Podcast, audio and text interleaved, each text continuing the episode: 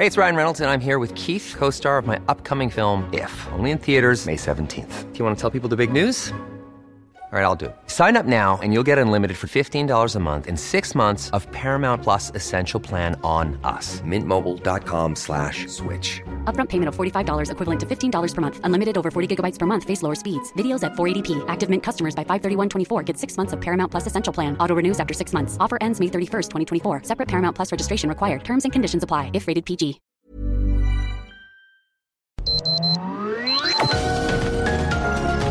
Heraldo Media Group presenta Sergio Sarmiento y Lupita Juárez. Información veraz y oportuna con un toque personal y humano. Por El Heraldo Radio, donde la H suena y ahora también se escucha.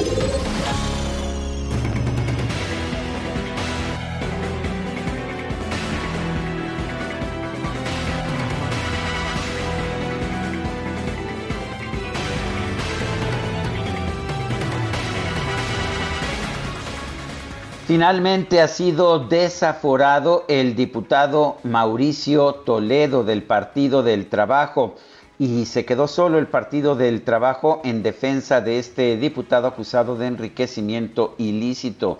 La votación fue de 381 a favor del desafuero, 24 en contra y 37 abstenciones. Eh, vale la pena señalar que el diputado Toledo solicitó licencia de su cargo por tiempo indefinido poco antes de la votación, pero ¿qué cree usted? Simple y sencillamente ya no se encuentra en México. Se dio a conocer que abandonó el país desde el pasado 26 de julio para irse a Chile y que tiene este viaje el propósito de evitar ser detenido.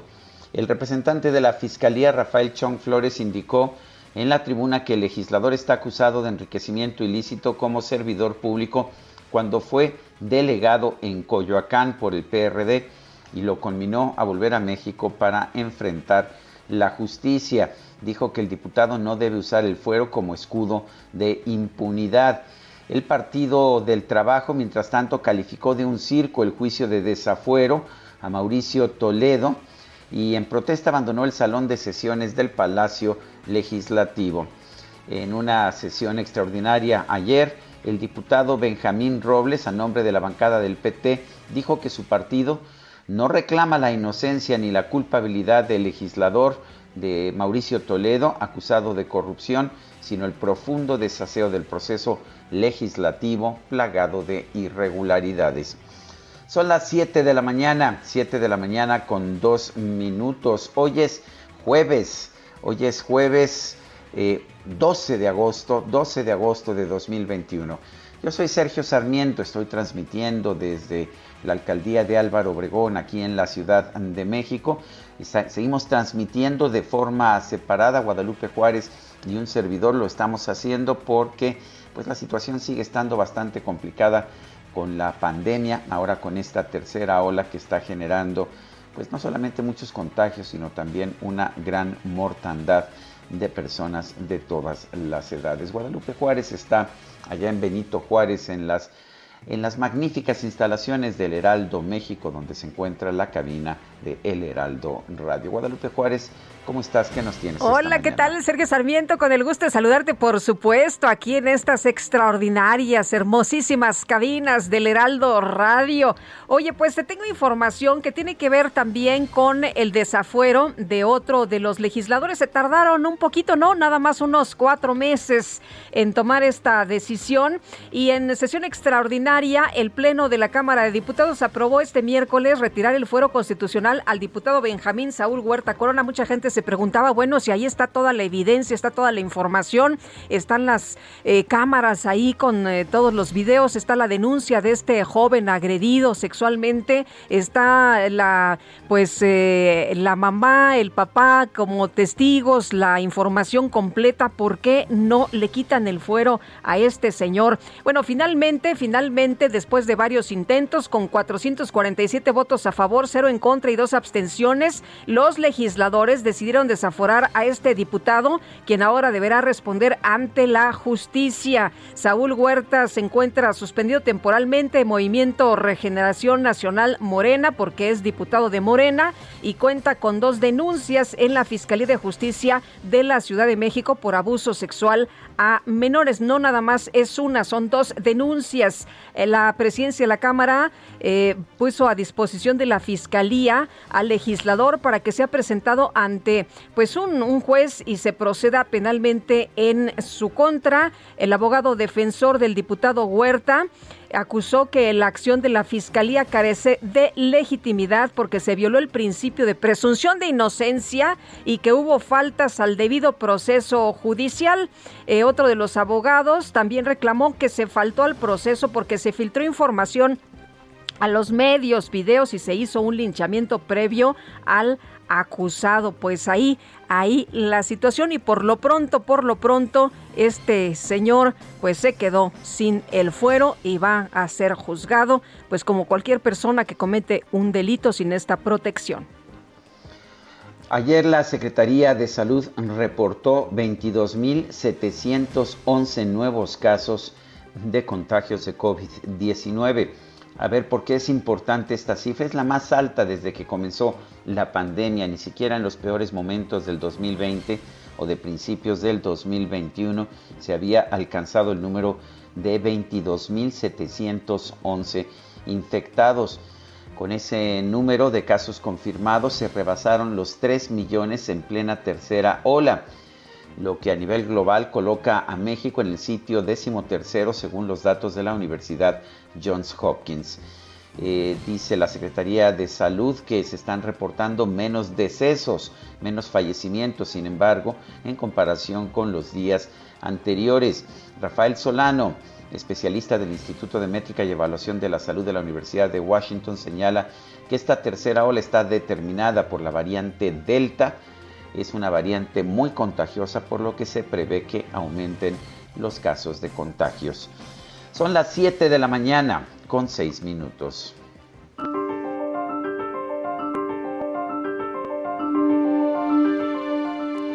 Bueno, y vamos a la frase del día. El gobierno no es el médico, es la enfermedad. H.S. Ferns.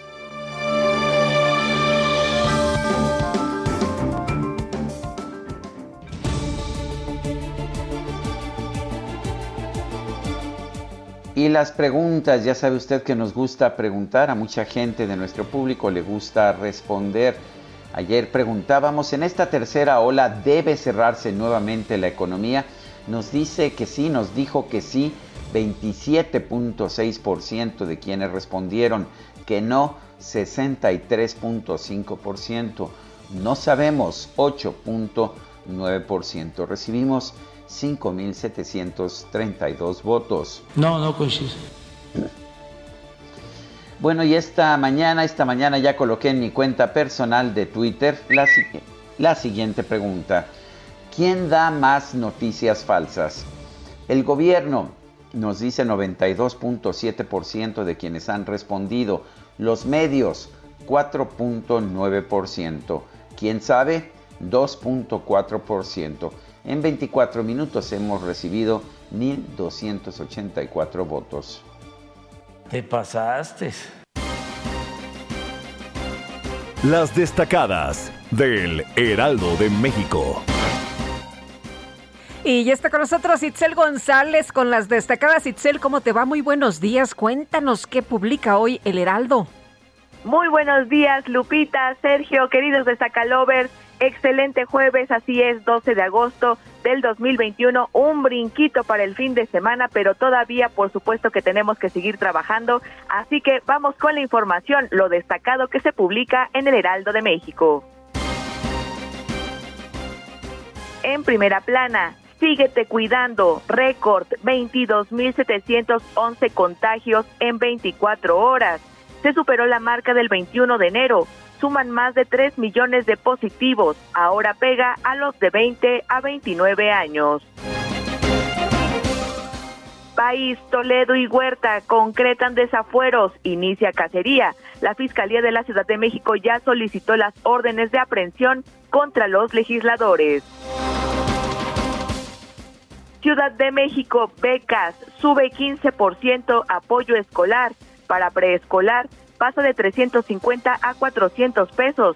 Primaria y secundaria de 380 a 435 pesos. Estados atentan contra alcaldesa en su trayecto por Ixtapan de la Sala Estado de México. La alcaldesa de Pilcaya Guerrero, Sandra Velázquez, fue emboscada en donde dos policías estatales guerrerenses murieron, igual número de lesionados. Orbe, Venezuela, negociarán hoja de ruta. El régimen y la oposición se reúnen en México para sentar bases del diálogo. Meta Conca Champions pone un pie en la final. Rayados vence en la ida de la semi a Cruz Azul y empieza a soñar con ir al Mundial. Y finalmente, en mercados piden agilizar trámites, urgen al SAT resolver citas. Esta situación lleva más de un año, acusan afectados. Sergio Lupita, amigos, hasta aquí las destacadas del Heraldo. Feliz jueves. Igualmente, Itzel, muchas gracias. Muy buenos días. Son las 7 de la mañana con 10 minutos. Vamos a un resumen de la información más importante. Hoy es jueves 12 de agosto del 2021. Ayer miércoles la Cámara de Diputados se erigió como jurado de procedencia y con 447 votos a favor y dos abstenciones aprobó el desafuero del legislador de Morena Benjamín Saúl, Huerta, acusado de abuso sexual y violación. Con fundamento en el artículo 28 de la Ley Federal de Responsabilidades de los Servidores Públicos, la Cámara de Diputados hace la siguiente declaratoria. Primero, ha lugar a proceder penalmente en contra del diputado federal ciudadano Benjamín Saúl Huerta Corona. Segundo, notifíquese a las partes el sentido de la presente resolución en términos de la normatividad aplicable y publíquese en el diario oficial de la Federación. Bueno, el abogado Juan José Salazar, defensor del diputado Saúl Huerta, señaló que su cliente tiene derecho a la presunción de inocencia y denunció que el proceso en su contra fue desaseado.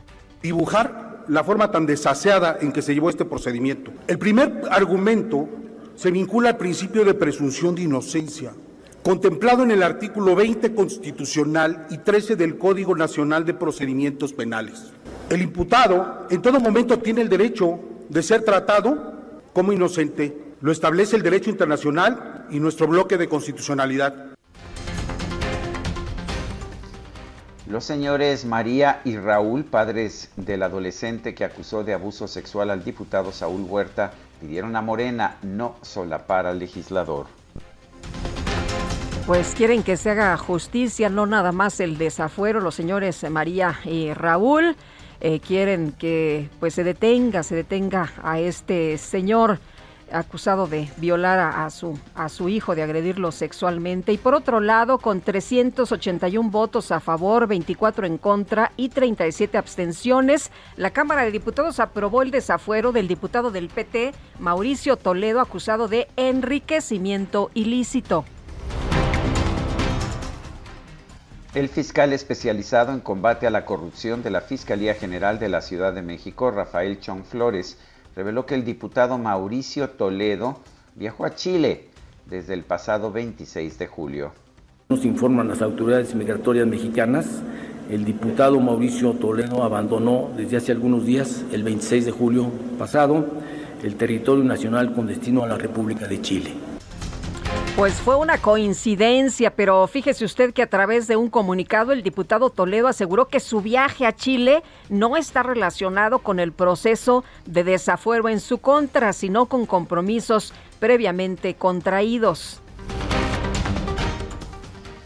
La fiscal general de la Ciudad de México, Ernestina Godoy, informó que la dependencia a su cargo ya solicitó a un juez que gire las órdenes de aprehensión en contra de los diputados Saúl Huerta y Mauricio Toledo. Rosario Robles, exsecretaria de Desarrollo Social, publicó una carta al cumplir hoy dos años en prisión preventiva acusada de omisión en el caso de la estafa maestra. Denunció que el odio, la venganza y el miedo la tienen en esa situación. Un tribunal federal confirmó la inhabilitación por 10 años y la multa de 4.206 millones de pesos impuestas al exdirector corporativo de Alianzas y Nuevos Negocios de Pemex, José Manuel Carrera, esto por firmar la compra de la planta de agronitrogenados en 2014. El senador del PAN, Juan Antonio Martín del Campo, aseguró que el proceso de revocación de mandato es una burda estrategia mediática del gobierno federal para perder el tiempo y gastar los recursos de todos los mexicanos. El consejero presidente del Instituto Nacional Electoral, Lorenzo Córdoba, advirtió que realizar una reforma electoral mal planeada y basada en filias, fobias y rencores podría afectar la equidad en las elecciones, el pluralismo y la rendición de cuentas. De llevarse a cabo en las próximas semanas o meses una reforma electoral, es importante definir los objetivos, qué se quiere modificar y para qué se quiere modificar. Para que una eventual reforma llegue a buen puerto, es indispensable que se dé un debate informado, objetivo, con datos, con altitud de miras, apuntando a mejorar nuestro sistema electoral y el sistema de partidos políticos. Una reforma hecha a partir de objetivos de parte o de partido, con base en filias y fobias, a partir de rencores o enconos personales o de partido, está condenada al fracaso y a ser inevitablemente regresiva. La segunda sala de la Suprema Corte de Justicia desechó un recurso de reclamación del gobierno de Baja California en contra del freno a la reforma al Poder Judicial del Estado con la que busca eliminar el Consejo de la Judicatura Estatal y facultar al gobernador Jaime Bonilla para que proponga, sí, el gobernador Jaime Bonilla, a los magistrados. ¿Cómo la ves? Pues ah, como que tiene aspiraciones, vocación de dictador, podríamos decir. ¿Qué tal? En fin, el Congreso de Oaxaca aprobó que el Poder Legislativo local integre a representantes de la comunidad migrante, los cuales deberán ser elegidos por el principio de representación proporcional. Bueno, y en un hecho tremendo, la presidenta municipal de Pilcaya Guerrero, Sandra Velázquez, fue emboscada y atacada por sujetos armados. Ella circulaba por el sur del Estado de México. Dos de sus escoltas perdieron la vida. La Comisión Nacional del Agua determinó la limitación temporal de este recurso ante una posible emergencia por sequía en diversas zonas del país. El gremio gasero nacional, el cual agrupa a los comisionistas de gas LP, señaló que ya no es posible mantener sus operaciones, por lo que podrían realizar un paro técnico este fin de semana en caso de que se mantengan los precios máximos para este combustible. La jefa de gobierno de la Ciudad de México, Claudia Sheinbaum, informó que ya trabaja en el proyecto ejecutivo de la línea de la línea cero, es la línea cero, bueno, eh, sobre una línea del Metrobús, la cual correrá sobre circuito interior. Y Reginaldo Esquer Félix, vicepresidente de Justicia y Asuntos Tributarios de la Coparmex, denunció que la falta de citas en el servicio de administración eh, tributaria dificulta la inscripción de nuevas empresas, la obtención de una firma electrónica, la regularización de obligaciones y otras tareas. Eh, Sergio, ¿desde cuándo estás denunciando esto que te, que te llegó, que ha sido tan difícil? Eh, pues la, inscripción de nuevas empresas y la obtención de una firma electrónica. No sé cuántos meses llevas denunciando eh, estas también denuncias que han hecho nuestros amigos del auditorio aquí en este espacio. hay gente que lleva que lleva 10 meses sin poder trabajar precisamente por la falta de estas firmas electrónicas que afecta a personas físicas con actividad empresarial y a empresas y que está generando muchísima corrupción. Hay que pagar una mordida para poder conseguir una cita. La Confederación de Cámaras Industriales y la Fundación México-Estados Unidos para la Ciencia firmaron un convenio de colaboración para impulsar el intercambio tecnológico y científico en beneficio de la industria de ambos países. Este miércoles viajó a Estados Unidos una comitiva del gobierno federal encabezada por el secretario de Agricultura y Desarrollo Rural, Víctor Manuel Villalobos, con el objetivo de fortalecer la cooperación y llegar a acuerdos en temas de alta prioridad como la certificación del camarón mexicano. Durante la novena reunión entre las autoridades de salud y los padres de niños con cáncer, Teresa Lozada, directora de distribución y operación del INSABI, informó que a partir de la próxima semana, siempre es la próxima semana, ¿verdad? No sé por qué, pero bueno, a partir de la próxima semana se van a publicar los acuses de recibido de los medicamentos oncológicos que se distribuyen a los estados. Pues a ver si es cierto, ¿no? Y ojalá que lleguen a todos y en la cantidad que se necesitan. El juzgado de distrito en materia administrativa otorgó un amparo a la organización Educación con Rumbo para requerir a la Secretaría de Educación Pública que presente de manera urgente las medidas de protección contra el COVID-19 que serán aplicadas para el regreso a las clases presenciales. Y por su parte, la CEP indicó que no cuenta con las atribuciones para instaurar o establecer medidas de protección y protocolo contra el COVID-19. Esa es una cuestión sanitaria, dice la CEP. El secretario de Salud de Oaxaca, Juan Carlos Márquez, señaló que por tercer día consecutivo en la entidad, 24 hospitales, escuchó usted bien el número, 24 hospitales se mantienen saturados por casos de COVID. La Secretaría de Salud Federal informó que este miércoles se registraron 22.711 casos nuevos de COVID-19. Es una, es una marca, es un récord. No, en toda la pandemia nunca se habían registrado tantos casos en un solo día. También se registraron 727 muertes. Bueno, y la Organización Panamericana de la Salud advirtió que México está relajando las medidas de prevención e higiene contra el COVID-19, por lo que se registra un aumento constante de los contagios. El gobierno de Chile puso en marcha la aplicación de una dosis de refuerzo para las personas mayores de 55 años que recibieron la vacuna contra el COVID-19 de la farmacéutica china Sinovac. El canciller Marcelo Ebrard indicó que Noruega, como país mediador, notificó a México que el gobierno y la oposición de Venezuela han avanzado lo suficiente para entrar a la fase final de las pláticas exploratorias que se llevarán a cabo aquí en nuestro país. Y en información deportiva, los Pumas de la UNAM vencieron en tanda de penales al New York City para avanzar a las semifinales de la League's Cup. Y los Rayados de Monterrey derrotaron a Cruz Azul por marcador de 1-0 en el partido de ida de las semifinales de la Copa Campeones de la CONCACAF.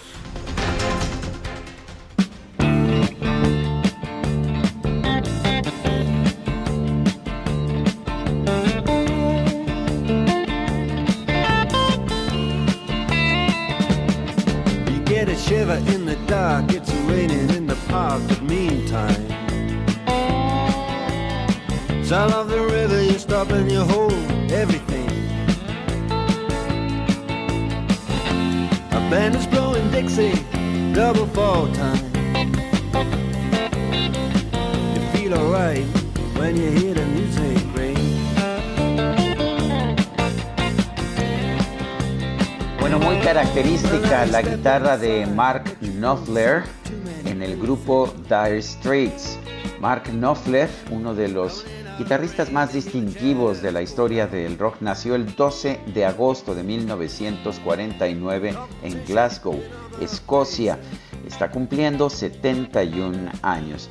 Y hoy vamos a estar escuchando a este grupo, a este grupo británico Dire Straits, precisamente precisamente por el cumpleaños de Mark Knopfler. ¿Te parece bien, Guadalupe? Me parece excelente y todo mundo aquí está feliz. Tanto se llama Sultans of Swing, los sultanes del swing. Escucha, escucha esa guitarra de Mark Knopfler. He knows all the chords. Mine is strictly rhythm, he doesn't wanna make it cry or sing. Bueno, pues son las 7 de la mañana 7 de la mañana con 23 minutos. Por ahí tienes nuestro número de WhatsApp. Efectivamente, 5520 10 96 47 para que nuestros amigos nos echen échanos un WhatsApp esta mañana, ¿no? Una eh, ahí grabación ahí de voz y si nos quieren escribir, pues también adelante para compartir sus opiniones con nosotros esta mañana. Siempre estamos atentos a sus comentarios, a sus críticas también, todo por supuesto, porque somos de ánimo abierto, nos gusta escuchar lo que opina nuestro público. Regresamos en un momento más.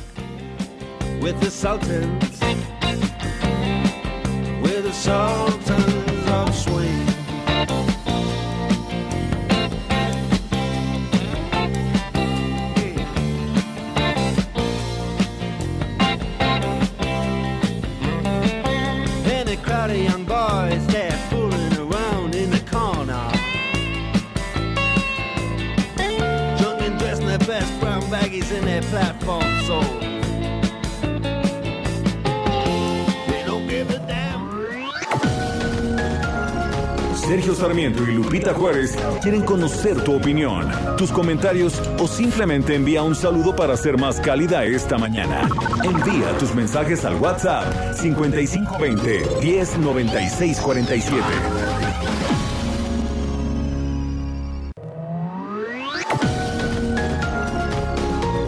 Continuamos con Sergio Sarmiento y Lupita Juárez por El Heraldo Radio.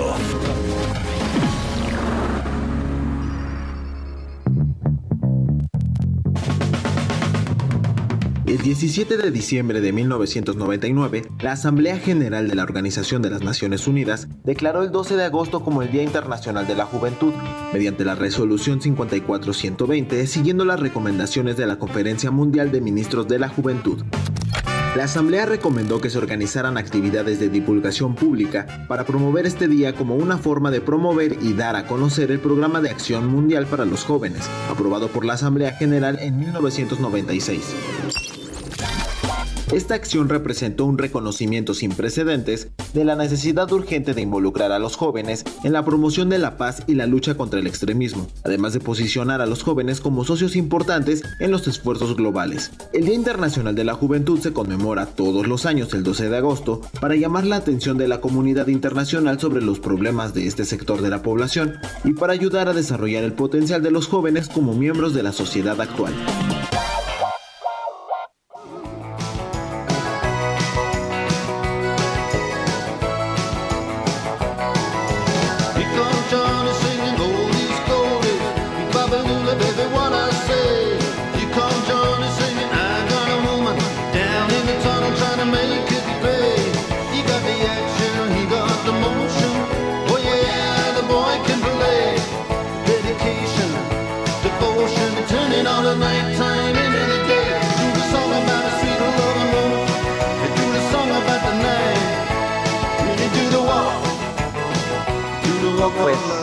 Walk of Life, el camino de la vida es lo que estamos escuchando en estos momentos con el grupo británico Dire Straits. Y es curioso, el grupo es británico, estamos festejando a Mark Knopfler, quien es escocés, pero esta canción, Walk of Life, eh, sí tiene un sentido rockero, por supuesto, pero también una fuerte influencia country, si no, escuche usted. Y dice una persona del auditorio, qué buena música esta mañana, Sergio y Lupita. Contrario a Eric Clapton, que es un slow hand, este Mark es fast hand. Bueno, muy bien. Bueno. Dice, dice Oscar Álvarez, eh, hola Sergio y Lupita en el Heraldo Radio, que tengan un extraordinario día y sobre todo exitoso. Por otro lado, considero que seguimos viendo un circo por parte del que es nuestro presidente, querer ocupar de alguna manera las reservas del país. Caray, en manos de quién estamos y es y es verdad, como se dice, todo un circo, los desafueros, pues la realidad es que no creo que hagan absolutamente nada para ejercer acción penal en su contra. Ya existen acuerdos previos sobre ello. Qué lástima en qué país vivimos. Pues yo no creo que, que haya muchos acuerdos previos. Sí me parece que se está ejerciendo acción penal Eh, de hecho, ahí están las acciones penales ya, tanto en contra del exdiputado Saúl Huerta como del exdiputado Mauricio Toledo. No sé si sean inocentes o culpables, eso le tocará a los tribunales decidir pero de que hay acción penal en su contra, claramente la hay. Dice otra persona, Gerardo Porras Salinas. Buenos días, Sergio Lupita. Les comento que la falta de medicamentos ya está llegando también al IMSS. Mi esposa tiene EPOC y le recetan por mes el médico, eh, nos da el, medicamento para su tratamiento, es de 30 disparos mensuales. Y ayer fui por el medicamento a la clínica 1 del IMSS y que no les llegó hasta el próximo mes. Se quedó sin tratamiento una semana. Este medicamento abre los bronquios y puede respirar y es controlado y muy caro. Somos pensionados. Por favor, pasen en su programa para que se difunda y surtan tan especial medicamento en el IMSS que es de vida o muerte. Gracias y saludos. No es la primera llamada de nuestros amigos del auditorio que recibimos en la que se denuncia precisamente que no han llegado los medicamentos que necesitan. Son las 7 de la mañana con 34 minutos. La renuncia de José Luis Vargas como presidente del Tribunal Electoral del Poder Judicial de la Federación permitió destrabar una situación allá en el tribunal que era realmente peligrosa, que podría haber llevado a una crisis constitucional. El magistrado sigue siendo magistrado, posteriormente habrá una elección para un nuevo presidente. Mientras tanto, hay un presidente interino. Pero vamos a conversar con el propio magistrado José Luis Vargas del Tribunal Electoral para conocer sus puntos de vista, para saber pues cómo se eh, cómo tomó la decisión y pues cuáles son las circunstancias que está viendo ahora dentro del tribunal. Magistrado José Luis Vargas, gracias por tomar la llamada.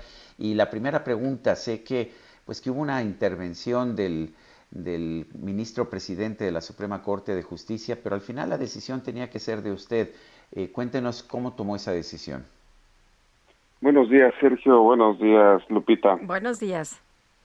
Pues mire, eh, lo que yo hice el otro día creo que era una cuestión pues que era necesaria en torno y sobre todo que tenía que ser con enorme responsabilidad para pues eh, precisamente no solo evitar sino adicionalmente corregir una situación desafortunada que fue precisamente la este la designación eh, con ciertas dudas de legalidad por parte del cinco de los siete magistrados eh, y como saben pues en la que no participamos dos magistrados que no fuimos convocados eh, y adicionalmente donde yo no, no estaba ausente, es decir, yo seguía siendo el magistrado presidente en funciones.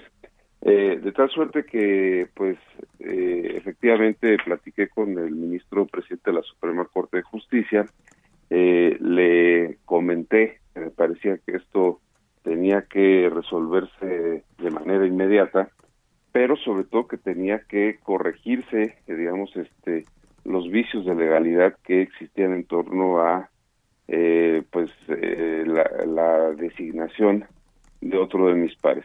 En ese sentido, lo que pues yo yo hice fue precisamente pues también tener eh, cierta este, sensatez de que efectivamente si yo ya no gozaba de el apoyo de parte 5 de los 7, pues que tenía que eh, hacerme a un lado y tenía por supuesto que este presentar la renuncia pero que eso se tenía que dar insisto con los casos legales y que pues este en el momento que yo saliera pues en ese momento volvíamos al estado de las cosas que es que no había presidente o presidenta del tribunal y que teníamos que pasar un periodo de transición en el cual se pudiera evaluar este pues quiénes quién quién de, mis compañeros cumplía con ese perfil que generara unidad y que generara pues una posibilidad de transitar con un pleno integrado. Y esa fue la razón por la cual decidí presentar la renuncia. Este y, bueno, se dieron en esas condiciones y la verdad es que me siento tranquilo, me siento este que fue la decisión más correcta y pues también como ya se nos había dicho la, hace unos días pues lamentando mucho que el tribunal haya tenido que pasar por una situación pues que creo que se podía haber evitado eh, si se llamaba al diálogo si se nos si se me comunicaba que ya no gozaba de la confianza eh, y no a través de, pues, insisto, de una acción de toma de la institución en la cual pues yo no estaba ni enterado. Eh, pero insisto, lo más importante es ir corrigiendo vicios de legalidad que me parece que estaban ahí eh, patentes, eran eh, pues este y que eso iba a generar muchos conflictos, no solo para la relación de los siete magistrados y magistradas, sino también para este pues para los justiciables, para en fin, para los los actores políticos que están esperando eh, una justicia pronta, expedita y de calidad por parte del tribunal. Eh, magistrado, la crisis ya está superada, como lo señaló el eh, ministro Saldívar. ¿Y qué sigue ahora? Eh, le toca, tengo entendido, el, la impugnación contra la elección a la gobernatura de Nuevo León que ganó Samuel García. Bueno, yo, yo le diría que una crisis de esa naturaleza no se supera de la noche a la mañana. Eh, estamos en ese proceso eh, por mi parte, desde el momento que yo presenté la renuncia, pues ofrecí eh, y convoqué al, diálogo, este, convoqué una reunión para que eh, presencial a todas las magistradas y magistrados eh, y ofrecí, pues digamos, este todo mi esfuerzo para pues eh, que se pudiera solventar evidentemente pues eh, hay reclamos hay pues este, cuestiones que se tendrán que ir superando este uno por uno entre nosotros. Eh, pero insisto de mi parte hay la mayor voluntad para que eso se dé. Eh, y por otro lado pues eh, lo que yo sostuve y está en mi carta de renuncia pues es que creo que lo más importante ahorita es atender eh, la, cantidad de juicios que tenemos en turno, que están pendientes, eh, y pues esa fue la razón por la cual se acordó que nos diéramos un plazo de tres semanas, que hasta el primero de septiembre, una vez que se hayan este, resuelto las eh, las impugnaciones vinculadas con las diputaciones federales, eh, y pues ya poder eh, tomar una decisión permanente de quién debe ser la eh, próxima o el próximo presidente del Tribunal Electoral. Y eso pues me parece que, insisto, nos va a dar, permitir un espacio de reflexión, de análisis de lo sucedido eh, y pues evidentemente de mi, de mi parte, como ya dije, contarán eh, pues con absoluta eh, intención de cooperar para que se dé la mejor decisión. Magistrado, magistrado, ¿qué tan dividido está el pleno del tribunal? ¿Qué tan, qué, qué tan tantas heridas personales hay después de este muy complicado proceso?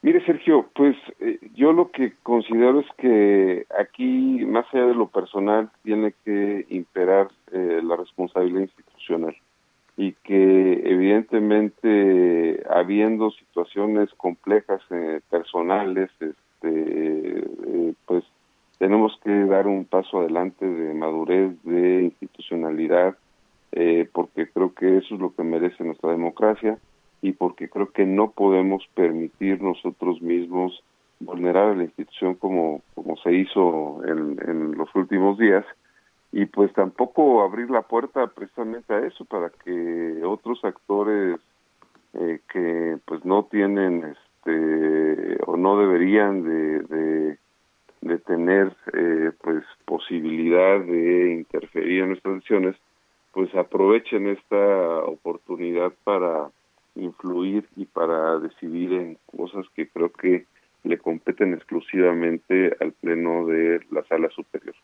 Y entonces creo que eso pues va a ser un proceso, insisto, eh, difícil, eh, pero pues insisto, creo que la única forma como se logran esos acuerdos es a través del diálogo, a través del respeto a las reglas que están previstas, pues entre otras para el procedimiento de designación de un presidente del tribunal, que desde mi punto de vista eso fue lo que no se respetó eh, en aquella tarde desafortunada en la cual pues este se eligió a alguien sin los requisitos de ley y eso fue lo que nos generó como ustedes ya decían pues una crisis institucional que pues prácticamente se convirtió en una crisis constitucional. Magistrado José Luis Vargas, gracias por hablar con nosotros. Gracias, Sergio. Gracias, Lupita. Estoy siempre a sus órdenes. Gracias, muy buenos días. Y Elia Castillo, ¿qué tal la jornada de ayer? La Cámara de Diputados finalmente, después de pues varios meses, aprueba el desafuero de los diputados Saúl Huerta, denunciado por violación y abuso sexual contra menores, y Mauricio Toledo, que está acusado de enriquecimiento ilícito. Nos tienes la crónica, te escuchamos.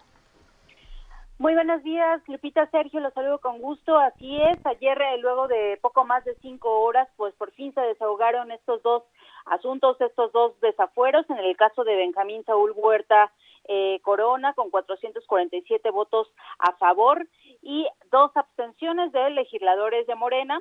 Y en el caso de eh, Mauricio Toledo, con 381 votos a, a favor de los legisladores de Morena, del PAN, del PRD, de Movimiento Ciudadano, del PRD y eh, bueno, les comento que la fracción parlamentaria del PRI eh, votó con el voto dividido, algunos a favor, otros en abstención, y bueno, finalmente algunos diputados del PT votaron en contra, toda vez que se salieron de la de la sesión tras pues señalar que era una persecución política lo que se estaba llevando a cabo en contra del ex delegado de Coyoacán. Sin embargo, eh, Sergio Lupita, lo que dio ayer la nota, eh, sin duda, fue este anuncio de la Fiscalía General de Justicia Capitalina, que señaló que desde el pasado 26 de julio, eh, Mauricio Toledo abandonó el país con destino a Chile.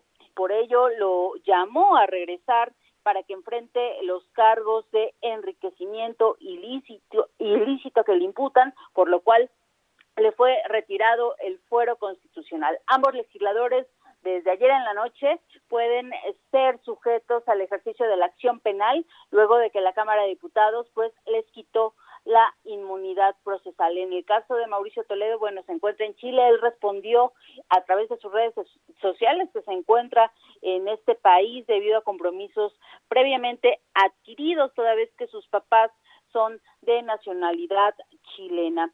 Pues esperemos que eh, e, efectivamente el, legislador regrese, señaló que no tiene eh, miedo de la justicia y reiteró que es inocente de los delitos que se le imputan, insiste en que es eh, víctima de una persecución política por parte del eh, gobierno capitalino y también del presidente de la Junta eh, del presidente de la sección instructora, perdón, Pablo Gómez, porque son adversarios políticos. En el caso de Benjamín Huerta, les comento que la única defensa que utilizaron sus dos abogados que estuvieron presentes en esta sesión extraordinaria de la Cámara de Diputados erigida en jurado de procedencia, pues fue que se violó el debido proceso y su presunción de inocencia. Los abogados señalaron que no importa si cometió si cometió o no el delito de violación y abuso sexual agravados, sino el proceso desasiado que se realizó tanto en la Fiscalía como en la Cámara de Diputados. Esto fue lo que ocurrió ayer en el Palacio Legislativo de San Lázaro. y por fin se desahogó justamente estos dos casos. El primero que eh, se presentó desde enero el, en el caso de Mauricio Toledo, se presentó en enero, y el de Benjamín Saúl Huerta el pasado 27 de abril. Les comento que los papás de lo de una de las víctimas de Benjamín Saúl Huerta Corona, eh, pues estuvieron presentes previo al inicio de esta sesión para exigir uno el desafuero del legislador y dos que eh, las autoridades correspondientes, en este caso la Fiscalía Capitalina, eh, pues lo detengan inmediatamente a fin de que eh, pues pague por estos presuntos delitos que le imputan. Esta es la información que les tengo, Lupita, Sergio. Muy bien, muchas gracias, Celia. Muy buenos días. Muy buenos días. Bueno, y vamos a otros temas. La Fiscalía General de Justicia de la Ciudad de México se congratuló por la decisión de los diputados federales de retirar la inmunidad procesal al legislador federal Benjamín Saúl Huerta. Jorge Almaquio nos reporta. Adelante, Jorge. Gracias, Sergio Lupita, amigos, así es. Y luego de que pues se dio esta situación en la Cámara de Diputados, también solicitó las órdenes de aprehensión en contra de los diputados Saúl Huerta, acusado de abuso sexual agravado y violación contra menores de edad y de Mauricio Toledo por enriquecimiento ilícito. La titular de la Fiscalía, Ernestina Godoy, indicó que tras presentar la acusación penal, se activaron todos los mecanismos de colaboración con autoridades federales y de otras entidades federativas para localizar y presentar a los dos legisladores ante un juez de control. Luego de que la Cámara de Diputados pues se tomó esta decisión, la abogada de la ciudad expuso en mensaje virtual que la noche de este miércoles se pusieron en marcha las acciones correspondientes para aplicar la ley en estos casos. Así lo comentó. Escuchemos.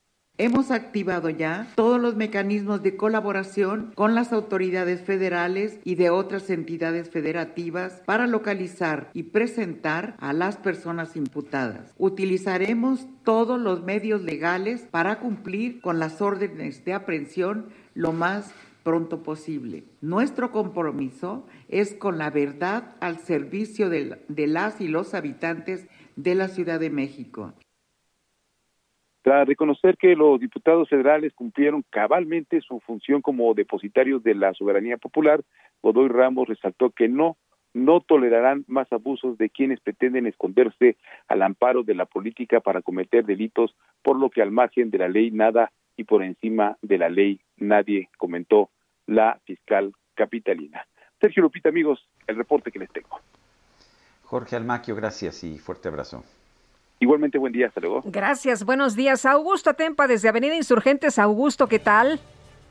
¿Qué tal, Sergio Lupita? Muy buenos días. Una mañana bastante fría en esta zona de la ciudad. Para quienes van a salir de casa y utilizan la avenida de los insurgentes, les informo que encontrarán muy buen avance con dirección hacia viaductos. Solamente verán detenido su paso por los semáforos. En sentido contrario, hay un poco de carga vehicular a la altura de Chilpancingo. Esto también es a causa de los semáforos, pero pasando este punto la circulación mejora considerablemente con dirección hacia la glorieta de los insurgentes. La avenida Álvaro Obregón también representa una muy buena alternativa para quienes buscan llegar hacia la avenida Cuauhtémoc o quienes buscan ingresar hacia la colonia, la colonia Roma. Sergio Lupita, mi reporte. Muchas gracias, Augusto. Muy buen día. Bueno, y son, las 7, las 7 con 50 minutos. En la conferencia de prensa de esta mañana, el gobierno federal y la Fundación Teletón han firmado un acuerdo para la atención de menores con discapacidad en el país. Esto pues ha sorprendido. El movimiento que representa Andrés Manuel López Obrador siempre fue crítico del Teletón y sin embargo la sociedad siempre ha reconocido el trabajo de pues del Teletón para apoyar a los discapacitados de escasos recursos el presidente siempre había querido pues mandar, mandar los recursos directamente a, los beneficiarios, pero no utilizar instituciones ah, como el Teletón, pero pues claramente ha habido un cambio de opinión, por lo menos en este caso. Vamos a escuchar lo que se dijo esta mañana. Vamos a, a firmar dos convenios, uno con la Asociación Teletón, que consiste en utilizar toda la infraestructura de los centros de rehabilitación de Teletón para atender a niñas y a niños con discapacidad. Bueno, pues ah, ojalá que se haga, son las mejores instalaciones. Guadalupe nos ha tocado visitar algunas de ellas, son muy buenas instalaciones. Claro, el tratamiento, los, los procesos de, de tratamiento para los pequeños con discapacidad son muy costosos, requieren de equipo muy, ah, muy avanzado, requieren también de un trabajo muy intenso de terapeutas, de manera que no es fácil hacer eso, no es fácil de hecho reemplazar la experiencia que tiene el Teletón, me parece una decisión correcta. Qué bueno, porque los beneficiarios, Sergio, la verdad de las cosas es que son personas que lo necesitan realmente, así que qué bueno que se celebra pues este acuerdo. Bueno, pues continuamos con más información, Lupita, adelante. Y nos vamos de nuevo a las calles. Está Alan Rodríguez en Calzada Ignacio Zaragoza. ¿Qué pasa, Alan? Cuéntanos. Lupita Sergio, muy buenos días. Esta mañana tenemos vialidad bastante complicada para todos nuestros amigos que se desplazan desde la zona del oriente hacia el centro de la Ciudad de México, a partir de la avenida Telecomunicaciones hasta Viaducto. La circulación es prácticamente en estos momentos a vuelta de rueda. Tenemos severos asentamientos en dirección contraria, a partir del Canal de San Juan, periférico hasta el Puente de la Concordia. El avance es mucho mejor, esto para quienes se desplazan con rumbo hacia la autopista de Puebla. Por lo pronto, Sergio Lupita es el reporte de vialidad, invitando a todos nuestros amigos a manejar con mucha precaución. Muy bien, tomamos nota, Alan. Muchas gracias. Buenos días. Muy buen día. Bueno, y le recuerdo nuestro, nuestro número para que nos haga llegar sus posiciones, sus opiniones, sus críticas, por supuesto. También, pues también las palabras de ánimo que pudiera usted expresar hacia quienes conducimos y producimos este programa. El número para estos mensajes de WhatsApp, que pueden ser escritos o de voz, es el 55 20 10 96 47. Repito, 55 20 10 96 47.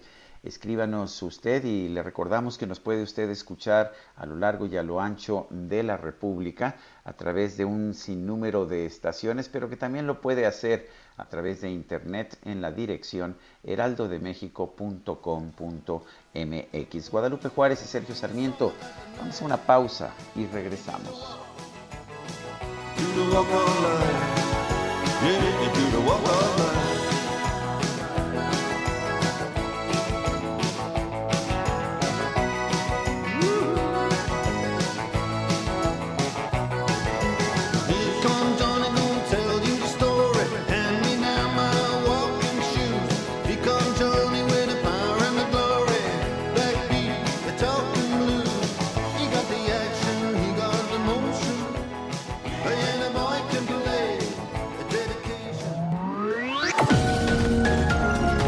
Sergio Sarmiento y Lupita Juárez quieren conocer tu opinión, tus comentarios o simplemente envía un saludo para ser más cálida esta mañana.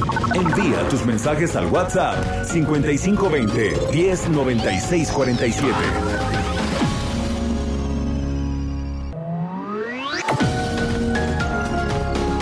Continuamos con Sergio Sarmiento y Lupita Juárez por El Heraldo Radio.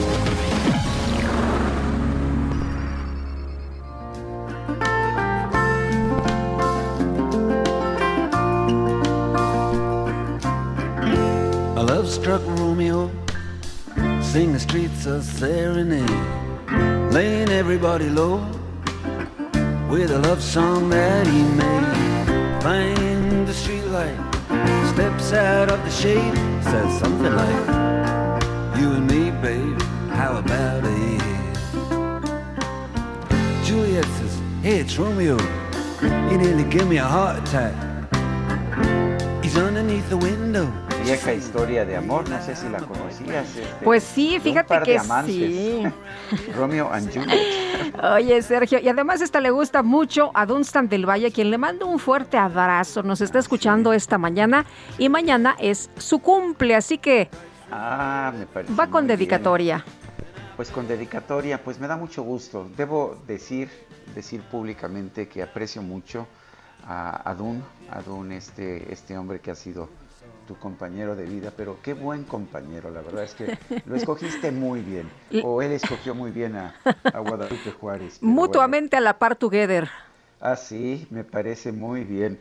La verdad es que es que sí estoy a veces uno se decepciona de las relaciones de pareja y luego cuando ves a alguien como, como ustedes dos es, es realmente un incentivo. Muchas gracias, Sergio. Bueno, pues ahí está esta que, que le gusta, Romeo y Julieta. Pues me parece muy bien. La escogió bien, pero ¿qué más tenemos? Oye, Guadalupe? tenemos muchos mensajes, así que le vamos dando rapidito. Carlos Espinosa en la Ciudad de México nos dice, buenos días Sergio y Lupita, quiero comentar que si bien no estoy de acuerdo con las acciones del presidente respecto al control de precios del gas, es un completo abuso lo que vienen haciendo repartidores como Velagas y Gas Metropolitano, ya que roban el gas, tienen algún tipo de candado en sus pipas y no dan litros de a litro. Antes eh, del primero, eh, eh, del primer paro cargué 100 litros, 15 con 5 centavos. Y dos días después del paro cargué otros eh, 100 litros a 11.50 aproximadamente y mi tanque está al 50%. Aclaro que mi tanque tiene capacidad para 200 litros. Es un abuso por parte de estos repartidores y luego no se quejen de que AMLO los tache de ladrones abusivos. Bueno, dice otra persona, soy Tania Archundia, derechohabiente del ISTE con nefritis lúpica. Necesito rituximab para mi tratamiento y no hay desde hace meses. Surten cada mes y les, llega sol- les llegan solo cuatro cajas de 500 miligramos. Solo yo ocupo dos cajas. Debo hacer hincapié que es un medicamento de quimioterapia muy demandado y que llega a costar más de 50 mil Uy. pesos cada caja. Muchas gracias. Pues sí, la verdad es que está muy complicado, muy complicado. Hoy hablando de, de música, de la música, desde Guatemala nos escribe Berta Pandoja con aplausos para la música. Fíjate, hasta allá en Guatemala. Desde Guatemala. Oye, y también en Anchital, Veracruz, quiero enviar un fuerte abrazo a todos nuestros amigos. Ayer que el eh, chef Arechiga hablaba del nanche, eh, nos escribió una persona al auditorio y dijo, a ver, Nanchital eh, se llama así porque hay mucho nanche acá en Veracruz y nos mandaban muchos saludos, Sergio. Muy bien, son las 8 de la mañana con 3 minutos. Vuela a Puerto Vallarta con Viva. El pronóstico del tiempo. Sergio Sarmiento y Lupita Juárez. Bueno, y vámonos con Berenice Peláez, que es meteoróloga del Servicio Meteorológico Nacional de la Conagua. Berenice, ¿qué tal? Buenos días. Buenos días, Lupita y Sergio. Los saludo con gusto y les informo que este día tenemos un canal de baja presión sobre la mesa del norte y la mesa central. Este canal va a interaccionar con la entrada de humedad del Océano Pacífico que está siendo generada por la circulación del ciclón tropical Linda, que se localiza al suroeste de las costas de Colima y Jalisco. Además, tenemos también a la onda tropical número 20 que va a recorrer el sureste del territorio nacional y va a estar asociada con el ingreso de humedad del Golfo de México y del Mar Caribe. Debido a estos sistemas, nuestro pronóstico de lluvias más significativas para este día es de lluvias puntuales intensas en el estado de Sonora y también en Sinaloa. Tendremos lluvias puntuales fuertes, perdón, muy fuertes en Chihuahua, Durango y Jalisco y puntuales fuertes en Nayarit, Colima, Michoacán, Guerrero, Oaxaca, Chiapas y el sur de Veracruz. Respecto al pronóstico de viento para este día, tendremos rachas de 50 a 60 kilómetros por hora y oleaje de 1 a 2 metros de altura significante en las costas de Nayarit, Jalisco, Colima y Michoacán, y viento con rachas de 50 a 60 kilómetros por hora en Chihuahua, Coahuila, Nuevo León, Tamaulipas, Durango, Zacatecas y San Luis Potosí. Les comento también que va a mantenerse el ambiente caluroso, muy caluroso sobre entidades del noroeste, occidente, norte, noreste y oriente de la República Mexicana, así como en la península de Yucatán, por lo que se presentarán temperaturas máximas de 40 a 45 grados Celsius en Baja California y en Sonora. Finalmente, para el Valle de México, tendremos cielo parcialmente nublado por la mañana y nublado hacia la tarde con probabilidad de lluvias e intervalos de chubascos, tanto en la Ciudad de México como en el Estado de México. Es muy importante considerar que estas lluvias pueden estar acompañadas de descargas eléctricas y caída de granizo. Eh, respecto a la temperatura máxima para este día en la Ciudad de México, se pronostica de 24 a 26 grados Celsius y para la capital del Estado de México de 20 a 22 grados. Estas han sido las condiciones del tiempo más significativas para el día de hoy. Lupita, Sergio, regreso con ustedes. Muchas gracias, Berenice. Muy buenos días. Buenos días. Viva presentó Vuela a Puerto Vallarta con Viva.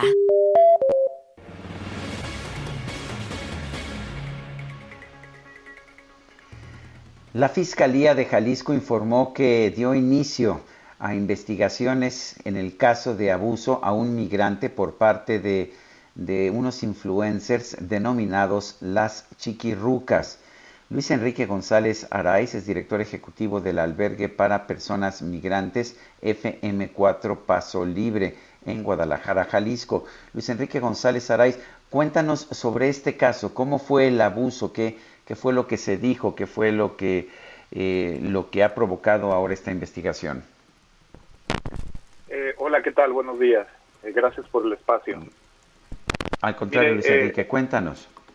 Eh, lo, lo que sucedió fue que el pasado domingo por la tarde, eh, el, el director de la Casa de Migrante de Saltillo, Alberto Jicotenca, nos habla a nosotros como organización y nos comenta que se estaba llevando a cabo un live en Instagram a- en una de, en una cuenta de una de estas personas, este un colectivo de personas que estaban haciendo una transmisión en vivo afuera de nuestro albergue aquí en Guadalajara y donde pues estaban realizando actos de vejación en contra de una persona eh, en movilidad humana, una persona migrante. Cuando nos comenta esto, pues nosotros salimos a, a, prestar auxilio y a verificar lo que estaba pasando. Ya se había, ya se habían retirado, no pudimos localizar a la persona. Pero justo después de dialogar con Alberto, eh, como organizaciones decidimos sacar ese comunicado que, que, que ya están comentando, porque al final nos pareció que esta es una acción deleznable que no podemos permitir ya que pues se atentó contra la dignidad de una persona migrante. Los hechos en concreto pues fueron, eh, le hicieron una, una propuesta donde eh, le dieron un, un, un, dinero que después ellos mismos dirían que, ese dinero que le dieron era falso, donde le proponían tocarle sus genitales a este a esta persona migrante, ¿no? Entonces, por todo eso nosotros como organizaciones pues hicimos un, un comunicado donde manifestamos nuestro rechazo absoluto a este tipo de acciones, por una parte, y la otra donde pues hacíamos un llamado como sociedad para cuestionarnos cuál es el, consumo digital que hacemos y también para aquellos creativos digitales o llamados influencers, este, un cuestionamiento sobre eh, en qué medida los contenidos digitales que se producen violentan o no a las personas, ¿no? Este, y en ese sentido, pues, pues un, un, un, alto, ¿no? Porque no podemos dejar pasar de largo este tipo de acciones que no construyen para nada un ambiente de concordia y de paz, ¿no? Entre la comunidad. Eh, Luis Enrique, eh, ¿se van a interponer algunas demandas o eh, ¿qué, ¿qué, van a, a, hacer estas organizaciones? Sí. Ya sacan el comunicado, pero ¿van a ir más allá? Pues le comentaría que la Fiscalía General de Jalisco ya abrió una carpeta de investigación por oficio por los, los por los delitos que puedan configurarse a través de estos hechos. Eh, como organizaciones ya hicimos una querella ante la CONAPRED, uh -huh. entonces este pues se están dando esos cauces, ¿no? Ya. Bueno, entonces, eh, ¿cómo, ¿cómo, ven que vaya o cómo ven que está avanzando esta investigación? ¿Piensan que puede haber uh, un, pues un castigo en contra de estas personas? Eh, son, ¿Están localizables estos, las personas que cometieron este abuso? Pues mire, es, es esta pregunta que me la hace, pues realmente es eh, competencia de la Fiscalía General de, del Estado de Jalisco. Nosotros, dentro del comunicado, este, lo que buscamos como organizaciones, insisto, es parar este tipo de acciones, hacer un llamado a la conciencia y también quiero ser claro, no, no estamos buscando un sentido punitivo de todo esto, ¿no? Nos gustaría que haya una reflexión de las acciones que están haciendo y pues, ¿por qué no si el agraviado, que al final de cuentas el centro de todo esto es la, una persona migrante que fue agraviada?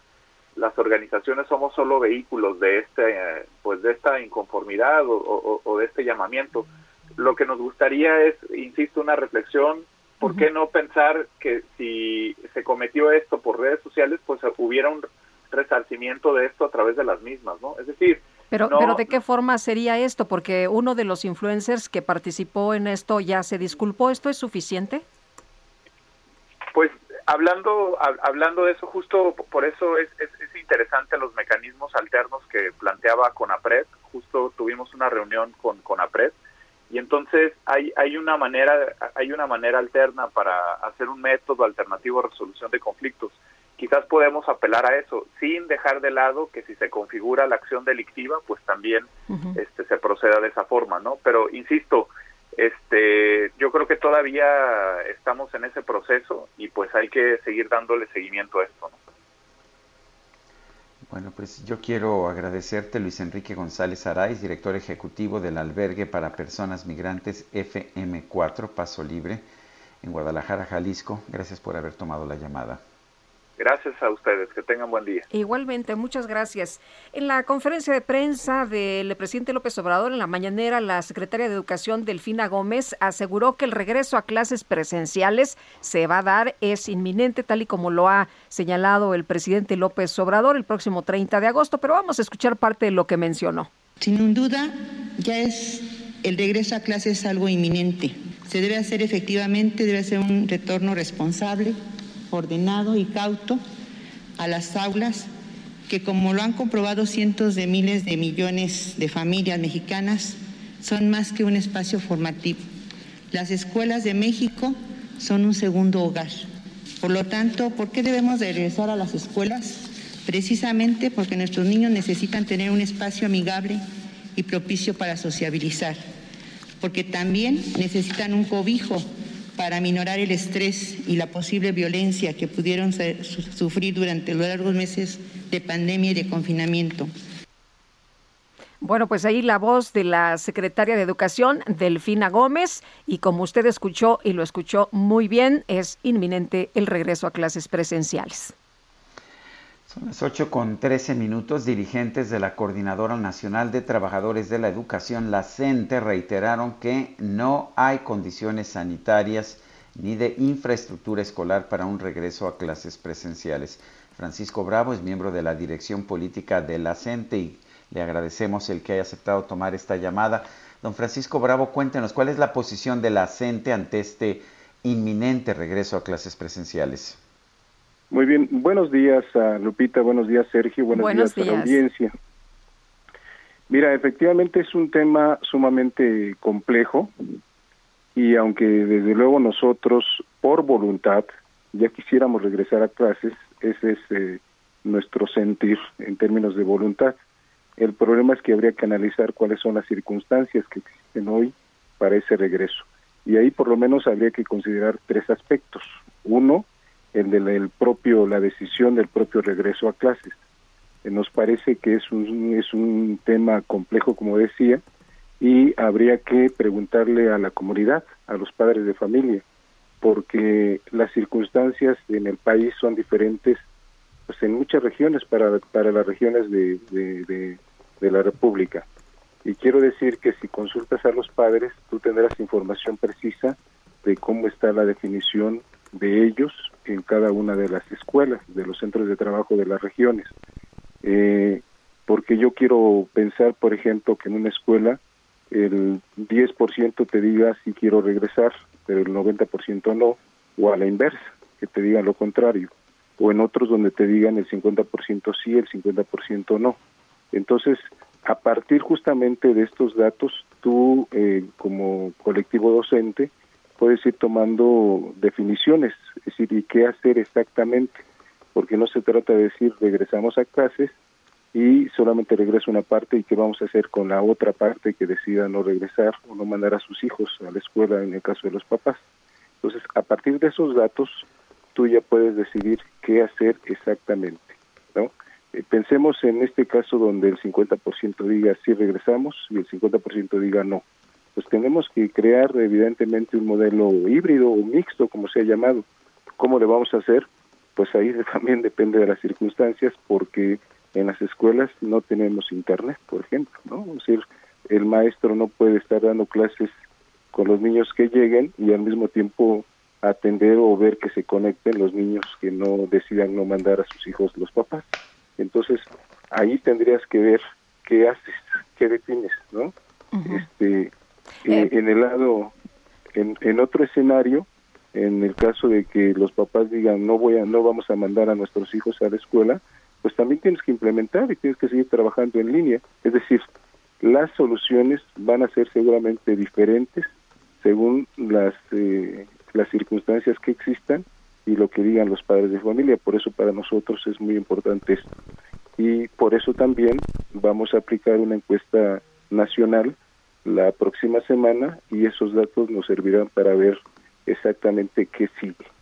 Eh, profesor, ¿esto va a ser voluntario? O sea, va a ser, in- lo que nos dice la secretaria de Educación es inminente. Ya pronto van a regresar, se ha puesto como fecha el 30 de agosto, eh, pero ustedes, eh, eh, co- ¿qué, qué consideran? No, nosotros decimos que tiene que ver mucho con la definición y la consulta con los padres de familia. Ujú. Tiene que ver con eso necesariamente. Por lo complejo, insisto, porque estamos hablando de decisiones no, no sencillas para ellos. Ahora que platicamos en la última parte del ciclo escolar, nos comentaban experiencias verdaderamente graves, fuertes, donde murieron tres o cuatro miembros de la familia y evidentemente tienen miedo. O sea, no es una cuestión de sí, ya vamos a mandar a los niños, sino que piensan justamente en esos antecedentes que han tenido y no ha sido sencillo. Por eso insistimos que habría que consultarles. Es- esa es la, la, la cuestión.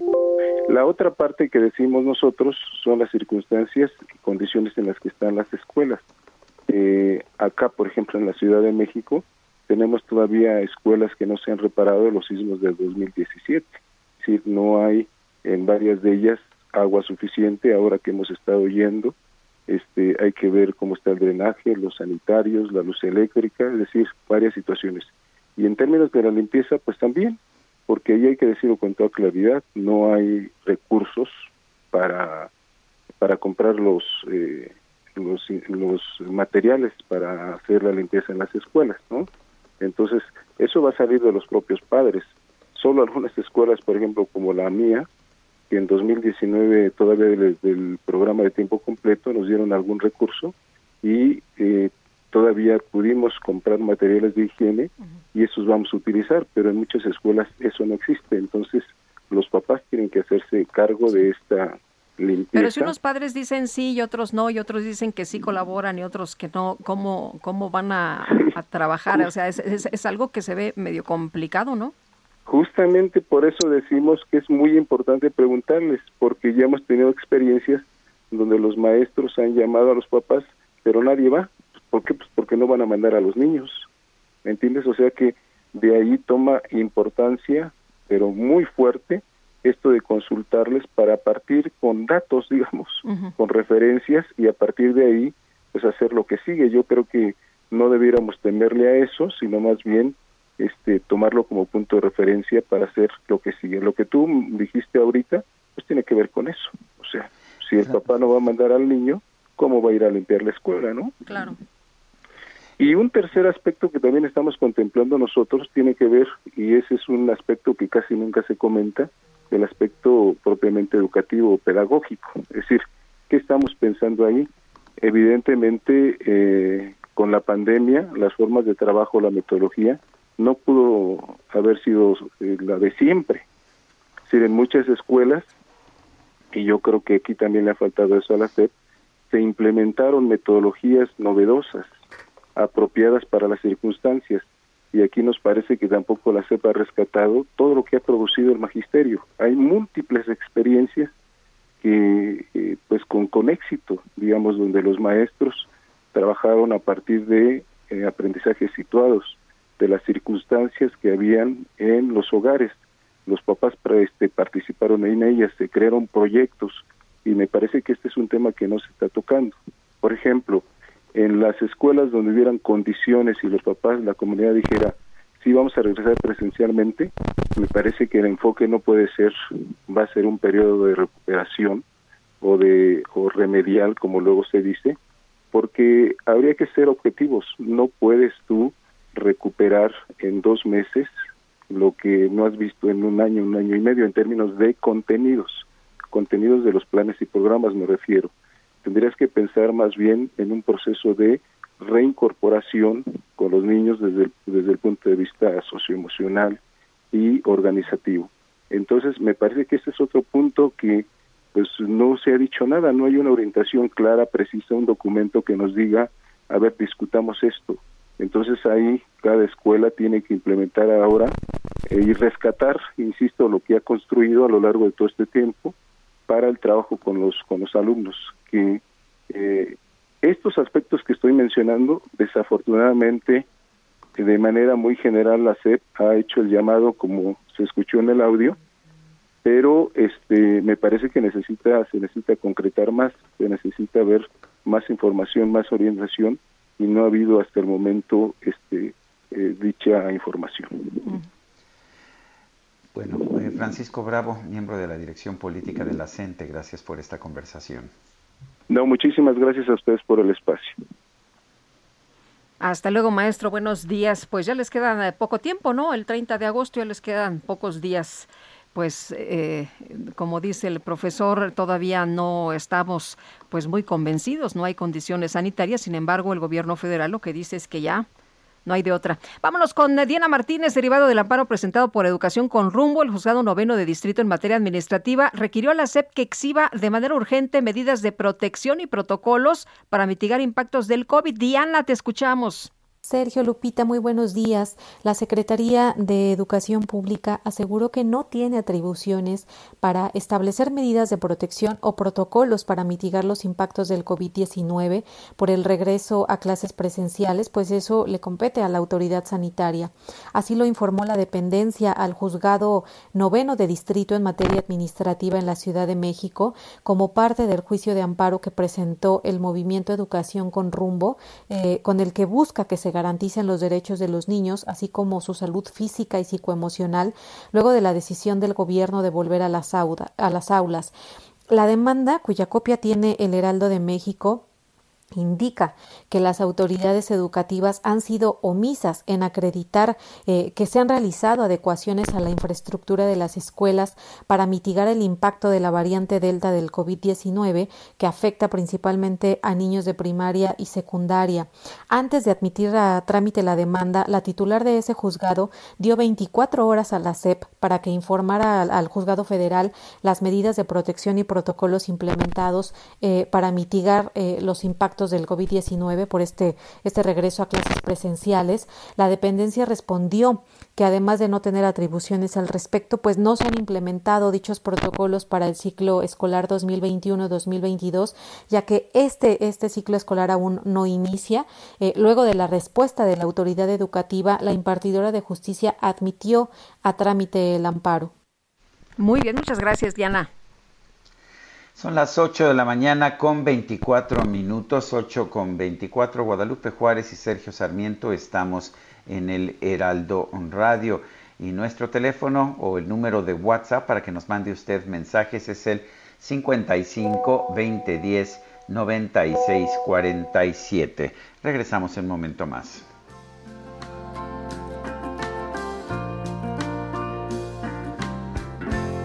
Come. Both were streets of shame.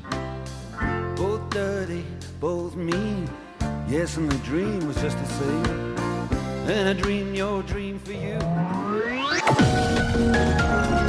Sergio Sarmiento y Lupita Juárez quieren conocer tu opinión, tus comentarios o simplemente envía un saludo para ser más cálida esta mañana. Envía tus mensajes al WhatsApp 5520 109647.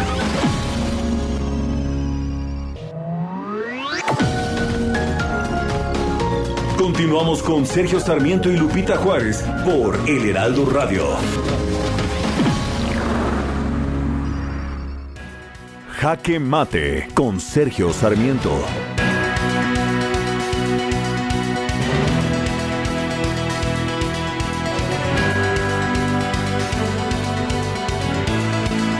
Cosas que hace mejor el gobierno o incluso cosas que solamente el gobierno puede hacer, como es el caso, por ejemplo, de la justicia o de la seguridad pública. hay otras cosas que hacen mejor las empresas o las personas privadas. Y bueno, lo que debe hacer un buen gobierno es entender cuál es la diferencia entre estas dos cosas y subrogar, acudir a las personas privadas, a las empresas, para realizar ciertos tipos de actividades.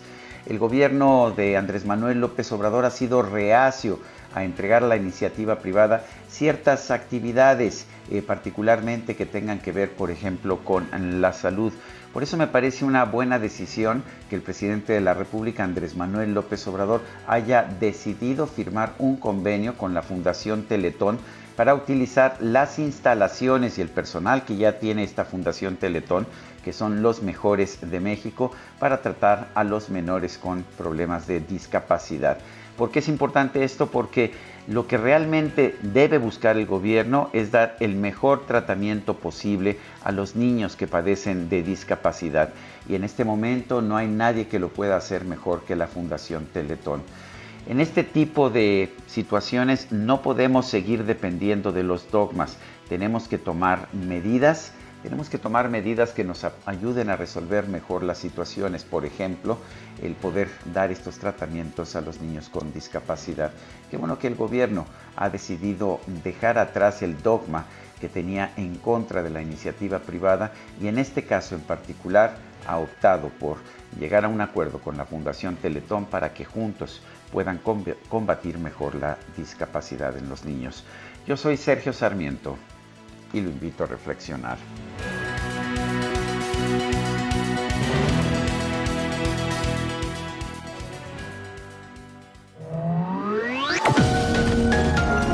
Para Sergio Sarmiento tu opinión es importante. Escríbele a Twitter en arroba Sergio Sarmiento.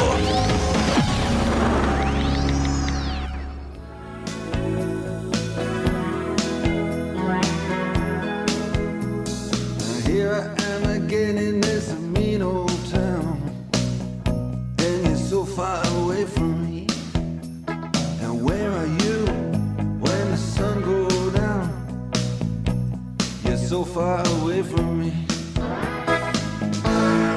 So far away from me. So far I just can't see. Seguimos escuchando a Dire Straits, esto se llama So Far Away, tan lejos.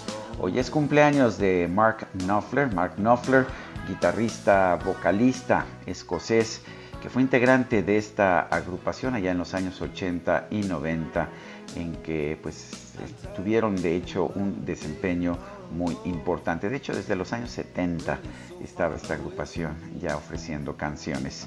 Mark Knopfler está cumpliendo 72 años.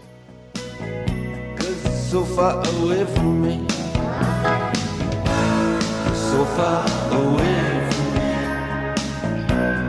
Son las 8 de la mañana con 34 minutos. Adelante, Lupita. Bueno, tenemos ya lista la colaboración de Jorge Andrés Castañeda, quien saludamos con mucho gusto como cada semana. Jorge Andrés, ¿de qué nos platicas? Buenos días.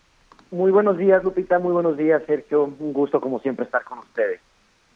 Eh, me gustaría mencionar brevemente las cifras que publicó ayer el INEGI sobre el indicador mensual de actividad industrial.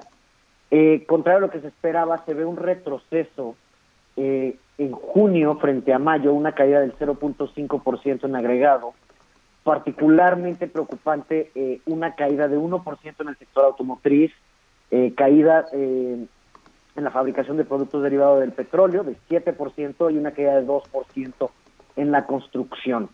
Pareciera que íbamos rumbo a una recuperación económica, sobre todo impulsada por el sector secundario, es decir, por la industria, sobre todo por la gran demanda de productos eh, que viene de Estados Unidos, donde los estímulos fiscales eh, y ahora el nuevo plan de infraestructura del presidente Biden eh, han hecho de, han provocado una demanda gigantesca que, que el mundo simplemente no está pudiendo cumplir. Eh, no es esta caída de la producción industrial se debe principalmente a- al corte de las cadenas de suministro de, y sobre todo de los microchips para componentes electrónicos y automóviles.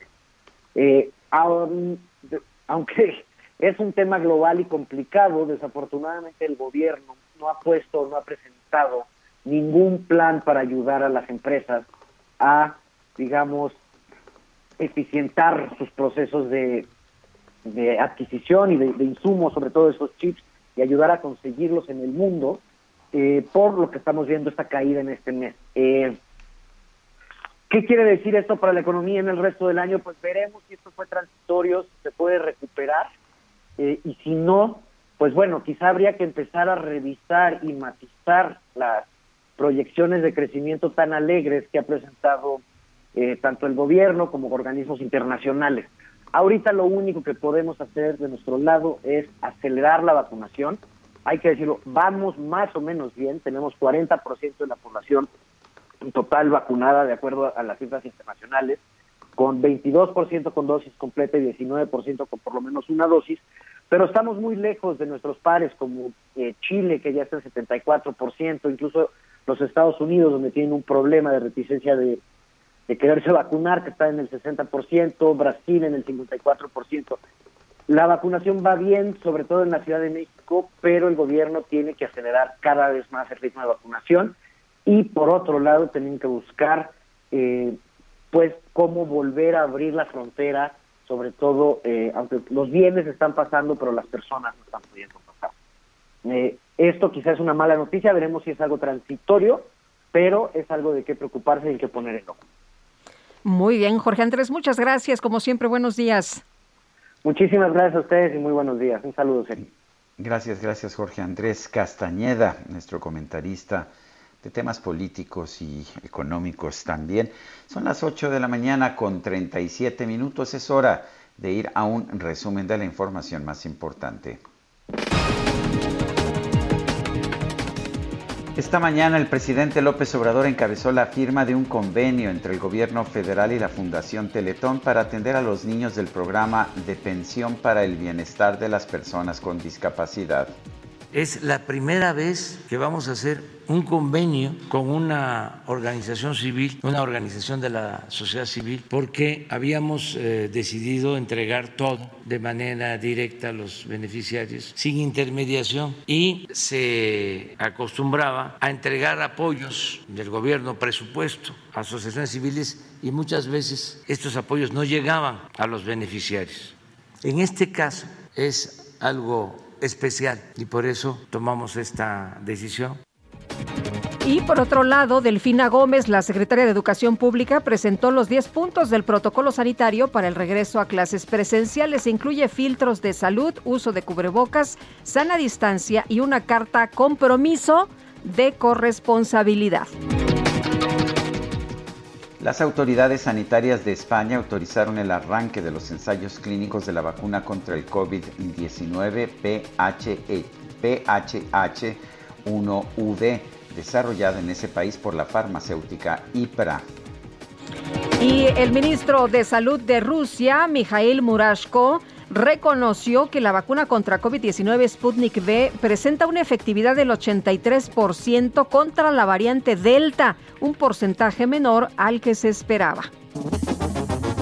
Traigo ganas de cantar con la banda por delante. Y no soy imitador, señores, no imito a nadie. Si lo quieren comprobar, dejen que les cante. El Ministerio de Cultura y Turismo de China anunció que a partir del primero de octubre difundirá una lista negra de canciones que van a estar prohibidas no en la radio o en los discos, sino en los karaokes. Se van a considerar contenidos que ponen en peligro la unidad nacional o la soberanía y la integridad territorial, que propaguen cultos o supersticiones o que fomenten actividades ilegales. La dependencia pidió a los karaokes que suministren música sana y edificante.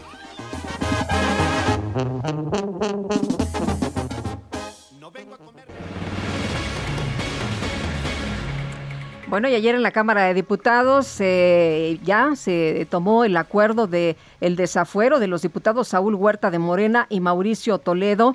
Eh, y pues Martí Batres, Martí Batres, secretario de Gobierno de la Ciudad de México, ¿cómo estás? Qué gusto saludarte esta mañana, muy buenos días. ¿Cómo estás, Lupita? Saludos, Sergio. Hola Martí, cuéntanos a qué significa ya esta decisión de desaforar a estos diputados y pues cómo va, cómo se va a proceder en el gobierno de la Ciudad de México. Para empezar, creo que es una decisión importante de la Cámara de Diputados en el sentido de que no haya impunidad, eh, que no se debe proteger a nadie y que se tienen que quitar las protecciones a quienes han abusado del fuero constitucional, que en realidad es solo para proteger los dichos, las afirmaciones, las opiniones eh, del legislador en este caso. Al eh, aprobar estos desafueros eh, se permite la acción de la justicia. Es un paso importante en favor de la justicia el que ha dado la Cámara de Diputados el día de ayer y en contra de la impunidad. Ahora bien, el desafuero permite que los órganos de procuración y administración de justicia puedan actuar.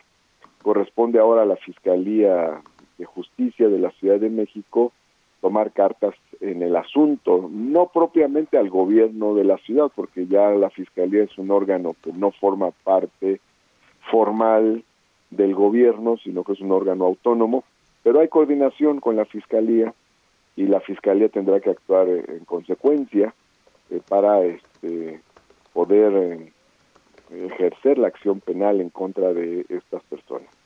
Martí, eh, Toledo acusa a la jefa de gobierno Claudia Sheinbaum de persecución en su contra, de una venganza, eh, dice que esto es un tema político. Eh, ¿Cómo, ¿Cómo ves estas declaraciones? No, no es un caso de persecución. Persecución es, por ejemplo, cuando diriges la fuerza del Estado contra un luchador social. Persecución es eh, cuando por manifestar ciertas ideas eres reprimido por el Estado o, encarcelado, este, persecuciones, la que sufrió Ricardo Flores Magón o este o la que sufrieron Valentín Campa y Demetrio Vallejo en el siglo XX, en los años 50, eh, persecuciones la que sufrieron los estudiantes en el 68, esas son persecuciones. En este caso no estamos ante una, un deseo de reprimir a alguien que ha manifestado determinado tipo de ideas críticas o que ha tenido eh, determinados escritos o que ha tenido determinadas manifestaciones, movilizaciones. No es el caso. Mauricio Toledo Martín, Mauricio Toledo en particular, ha, pues ha tenido una confrontación con, eh, pues con otros grupos dentro de la izquierda. Él mismo, tú lo sabes, se considera de izquierda y es diputado por el Partido mm, del Trabajo. ¿A qué se debe esta confrontación política que ha habido entre Mauricio Toledo y pues otros grupos de la izquierda? No, yo no veo ninguna confrontación política de ese tipo. Lo que tenemos es una investigación que ha realizado la Fiscalía y la Fiscalía ha dado a conocer dicha investigación. Eso es lo que hay, es una investigación que está haciendo la Fiscalía, según ha dicho la Fiscalía, por enriquecimiento ilícito. Eh, Martí, ¿crees que en este caso sí se vaya a hacer justicia en el caso de Saúl Huerta y de Mauricio Toledo? Mucho se ha señalado en redes sociales que se tardó mucho, que el desafuero llegó tarde, que les dieron oportunidad de pues eh, de, irse, ¿no? En el caso de Toledo a Chile y en el caso de Saúl Huerta pues no se conoce el paradero. Bueno, finalmente la Cámara de Diputados eh, hizo cumplió con su deber, retiró el fuero, no es la primera vez que lo hace. La Cámara de Diputados, en esta legislatura particularmente, en esta llamada legislatura de la Cuarta Transformación, ha tomado decisiones en varios casos, como fue el caso del diputado Charrés por este homicidio culposo, en el caso del gobernador de Tamaulipas por eh, este Francisco eh, Cabeza de Vaca, García Cabeza de Vaca, por un conjunto de, delitos, de fraude y, otros más, eh, también en estos dos casos. Es decir, la Cámara de Diputados ha actuado, ha cumplido su deber y ahora corresponderá a las autoridades de Procuración de Justicia, de Administración de Justicia, tomar cartas de asuntos. Todos estos casos en los que ha habido decisiones de la Cámara de Diputados. Muy bien, pues muchas gracias, muchas gracias Martí por platicar con nosotros esta mañana sobre estos casos. Muchas gracias, gracias Sergio, gracias Lupita. Hasta luego. Día. Buenos días. Son las 8 de la mañana con 45 minutos. El Químico Guerra con Sergio Sarmiento y Lupita Juárez. Químico Guerra, buenos días, ¿qué nos tienes? Adelante. Buenos días, Sergio y Lupita. Eh, en este jueves, ya desde Venecia, les mando un gran saludo en esta ciudad el, caso del cambio climático es un caso central porque la supervivencia misma de Venecia depende de poder evitar una segura inundación debido al aumento en el nivel de los océanos. Sabemos que Venecia de por sí está construida sobre un marisma, una zona inundable desde hace 1600 años que se empezó. Cumple Venecia, imagínense, 1600 años. Se celebra ahora el 1600 eh, aniversario de Venecia, eh, se ha publicado mucho la obra de ingeniería que se construyó para precisamente evitar las inundaciones en Venecia, unas esclusas flotantes extraordinarias, ¿verdad? Que al aumentar el flujo del agua de mar hacia la marisma, se elevan estas esclusas automáticamente e impiden la entrada del agua, pero esto es relativo, sobre todo pues no impide que en caso de lluvias abundantes de todas maneras se inunde la ciudad. Hay expertos que dicen que de por sí Venecia está condenada, pues hay que esperar, pero por lo pronto aquí para los eh, venecianos que aumente el nivel de los océanos por el calentamiento climático es una cuestión crucial. Sus negocios, sus hoteles, toda la inversión y sobre todo el acervo turístico eh, veneciano pues están en riesgo. Por eso se aplaudió aquí, no sé si se dio la noticia en México, que el día de ayer eh, se eh, emite por parte del Parlamento Europeo la prohibición para vender coches con motores de combustión interna para el 2035. Esto ya no es solamente una cuestión de que varias automotrices, las principales del mundo, ya han publicado en sus reportes anuales a los accionistas que van a dejar de vender coches eh, con motores de combustión, pero ahora ya es una ley. Por lo tanto, eh, la industria se va a reconvertir muy rápidamente. Existen ya eh, pues inversiones autorizadas multimillonarias como comenté eh, antier con ustedes, Sergio Lupita, para dotar a toda Europa de electrolineras en una red completamente similar a la de las gasolineras para que eh, se puedan cargar los coches eléctricos en cualquier lugar. El avance que también he comentado con ustedes en las baterías, que ya no solamente van a ser las de ion litio, he comentado con ustedes las nuevas, ¿verdad? Que permiten una recarga prácticamente en 30 minutos de tal manera que si va uno en carretera, trayectos muy largos, bueno, pues se detiene uno en una electrolinera, van a seguramente por cuestiones de mercado dotarse de pequeños restaurantitos, lugares donde sentarse, poderse tomar un refresco en lo que se carga el vehículo. Pero bueno, esta es la tendencia muy muy fuerte aquí, es el gran tema y eh, para las próximas elecciones del Parlamento Europeo ya se están posicionando precisamente aquellos líderes que están promocionando mucho la cuestión de que ahora en Glasgow, en noviembre, la Unión Europea va a ser vanguardia a nivel mundial para impulsar la transición energética que está teniendo el mundo. Desde mi punto de vista, Lupita, yo lo veo positivo porque cualquier transición que sea para el bien, en este caso reducción de emisiones, trae consigo eh, colateralmente mayor eficiencia, menores desperdicios, una tecnología más avanzada, etcétera. Entonces, por lo tanto, es una revolución industrial que está en puerta, habrá algunos países que lleguen más tarde, ¿verdad? Como siempre en la historia, pero esta es la gran tendencia y aquí en Venecia más que nada está muy presente en la mente de todos, en las noticias, en los periódicos, en la televisión.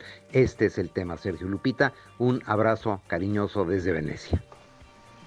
Bueno, pues muchas gracias, Químico Guerra, por esta, por esta reflexión. Este. Adelante, Lupita. Este viernes, la exsecretaria de Desarrollo Social, Rosario Robles, cumple dos años en prisión preventiva y en una carta aseguró que desea, porque es su derecho, seguir el proceso, pero en libertad. Y Diana Martínez, nos tienes todos los detalles. Te escuchamos. Buenos días. Así es, Sergio Lupita, muy buenos días. El próximo viernes, la exsecretaria de Desarrollo Social, Rosario Robles Berlanga, cumple dos años en prisión preventiva y escribió una carta en la que aseguró que desea, porque es su derecho, seguir su proceso en libertad. En esta carta que escribió y que fue difundida en su cuenta de Twitter, la exfuncionaria que enfrenta un proceso penal por el delito de ejercicio indebido del servicio público insistió en que es víctima de la institucionalización de la venganza, también aseguró que eh, es falso que se niega a cooperar con la autoridad, pues eh, se presentó desde la primera audiencia en el Centro de Justicia Penal Federal del Reclusorio Sur. Sin embargo, a lo que no está dispuesta es a mentir. Eh, incluso señaló que a las personas que han huido y que les encontraron recursos millonarios están en, su, en sus casas, a diferencia de ella que ha dado la cara y que se presentó a la audiencia y que está acusada de un delito menor. Gracias por este reporte, Diana. Muy buenos días. Bueno, y en, otros temas, en otros temas allá en Toluca, eh, varias patrullas han quedado abandonadas, abandonadas en las calles. Esto se suma que algunos elementos de seguridad se han quejado de que para operar las unidades, para operar estas, estas patrullas, ellos deben poner dinero de su bolsillo. Vecinos de distintas colonias de la capital mexiquense han denunciado que desde hace meses hay patrullas de la Dirección General de Seguridad Pública de Toluca abandonadas en las calles como si las calles fueran un deshuesadero. Los vehículos eh, son autos compactos y camionetas, tienen las llantas ponchadas o bajas o solamente las de repuesto y aparentemente pues no tienen ningún desperfecto, simple y sencillamente están estacionadas eh, porque pues los policías no, no pueden pagar su funcionamiento de su bolsillo. El Heraldo de México hizo un recorrido por algunas zonas de Toluca y los residentes en la colonia Las Flores, a un costado de la vialidad Adolfo López Portillo, aseguraron que al menos dos calles y el acceso principal han sido ocupados por alrededor de una decena de vehículos sin usar, las dejan abandonadas y nos preocupa la seguridad de la zona, es lo que dijo una vecina de este lugar. Bueno, y usted ha escuchado hablar de los Benjas. Es un grupo delictivo ahí con zona de operación principalmente en la colonia de Atlampa y Santa María la Ribera, que es de la delegación Cuauhtémoc, así como en los límites de la alcaldía Escapotzalco. Y entre las principales actividades delictivas está el robo a casa habitación, el robo de vehículos, compra, venta y distribución de droga y también también están relacionados con diversos homicidios de integrantes de grupos antagónicos. Es eh, uno de los grupos delictivos extremadamente violentos aquí en la ciudad, responsables de la violencia generada ahí en la alcaldía Cuauhtémoc de la Ciudad de México. Y bueno, a raíz de diferencias internas en este grupo delictivo y la rivalidad entre integrantes del grupo por la toma de liderazgo, pues se han fragmentado se han fragmentado. Una de las eh, vertientes de este grupo, liderada por Benjamín Jaramillo, el Benja, eh, siendo su segundo y de confianza Jair Ruiz García, el Yayo, quien para evadir su detención cambió su lugar de residencia en el Estado de México, donde fue ejecutado el 25 de mayo del 2020 cuando circulaba en un vehículo allá sobre Avenida Central en Ecatepec, en el Estado de México. A partir de 2020 esta rivalidad ha aumentado y se ha desatado una ola de violencia, diversas ejecuciones, incluso ejecuciones de familiares de los mismos integrantes desde febrero del 2020. Este grupo delictivo se ha relacionado con al menos nueve homicidios resultado de la pugna mencionada y bueno pues ahí está la situación de lo que se vive en estos en estas colonias y en esta alcaldía o en estas alcaldías de Cuauhtémoc y Azcapotzalco. Pues muy bien, gracias por Gracias por esta información, Guadalupe, y nos debería preocupar a todos la delincuencia, porque todos podemos ser víctimas de esta delincuencia. Son las 8 de la mañana con 54 minutos.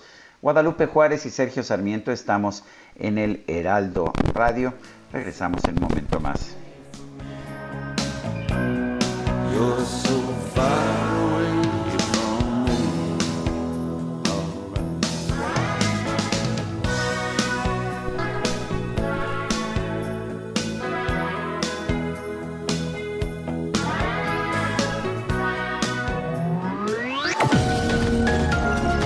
Sergio Sarmiento y Lupita Juárez quieren conocer tu opinión, tus comentarios o simplemente envía un saludo para ser más cálida esta mañana. Envía tus mensajes al WhatsApp 5520 109647.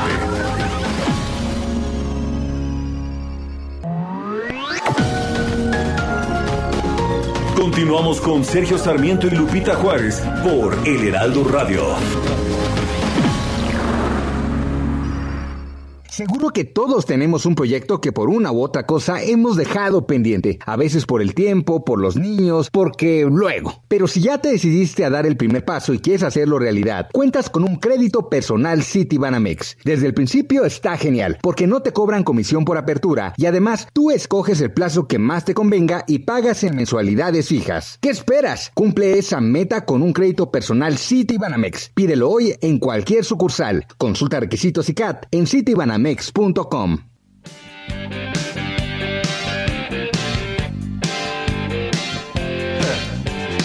Look at them yo-yos, that's the way you do it. You play the guitar on the MTV. That ain't working, that's the way you do it. Money for nothing and your chicks for free. Now that ain't working, that's the way you do it. Let me tell you,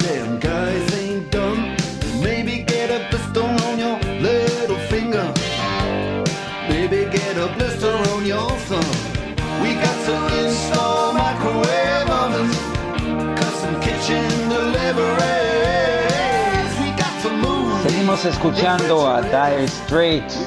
Esto se llama Money for Nothing. Y estamos escuchando a este grupo británico en el cumpleaños de Mark Knopfler, la voz principal y guitarra de este grupo.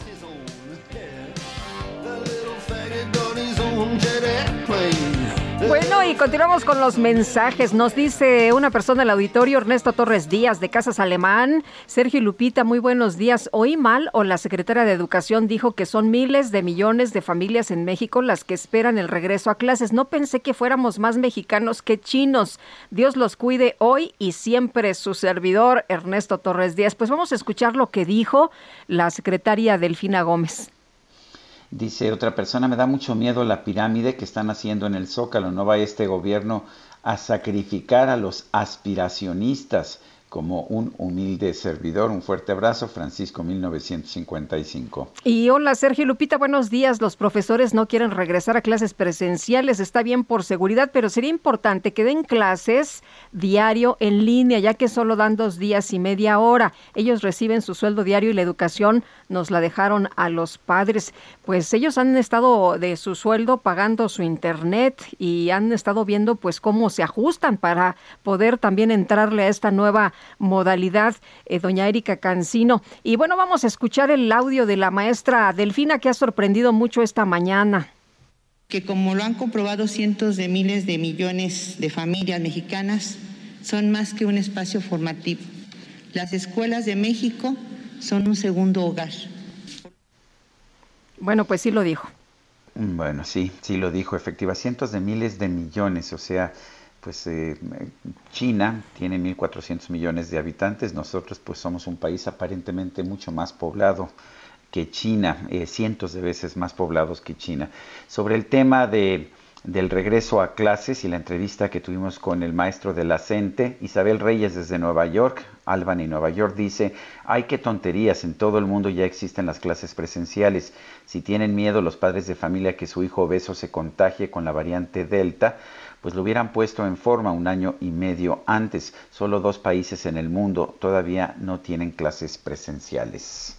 Bueno, pues eh, Oye, él eh, dice en su cuenta de Twitter Jesús Ramírez Cuevas que el regreso a clases es prioritario por, razón, eh, por razones pedagógicas, emocionales y sociales, que la afectación por el confinamiento es mayor que la posibilidad de contagios en las aulas. Hemos vacunado a todo el personal educativo, pues pone parte de lo que dijo el presidente esta mañana y por el bien de los niños y las niñas abramos las escuelas, es lo que se está mencionando y bueno, pues eh, lo que había dicho el presidente desde hace varios días, ¿no? Que él ya no quiere que los niños estén en las casas. Él decía, Sergio, que pues es una adicción que se ha hecho en las últimas, en los últimos meses de los niños frente pues a estos eh, juegos, ¿no? Que, que, realizan y que pues los tienen ahí eh, simplemente en las pantallas todo el tiempo y que ya, que ya esto no debe ocurrir. Son las nueve con cinco minutos. Vámonos con Dalia de Paz. Sergio Sarmiento y Lupita Juárez. Tecnología con Dalia de Paz.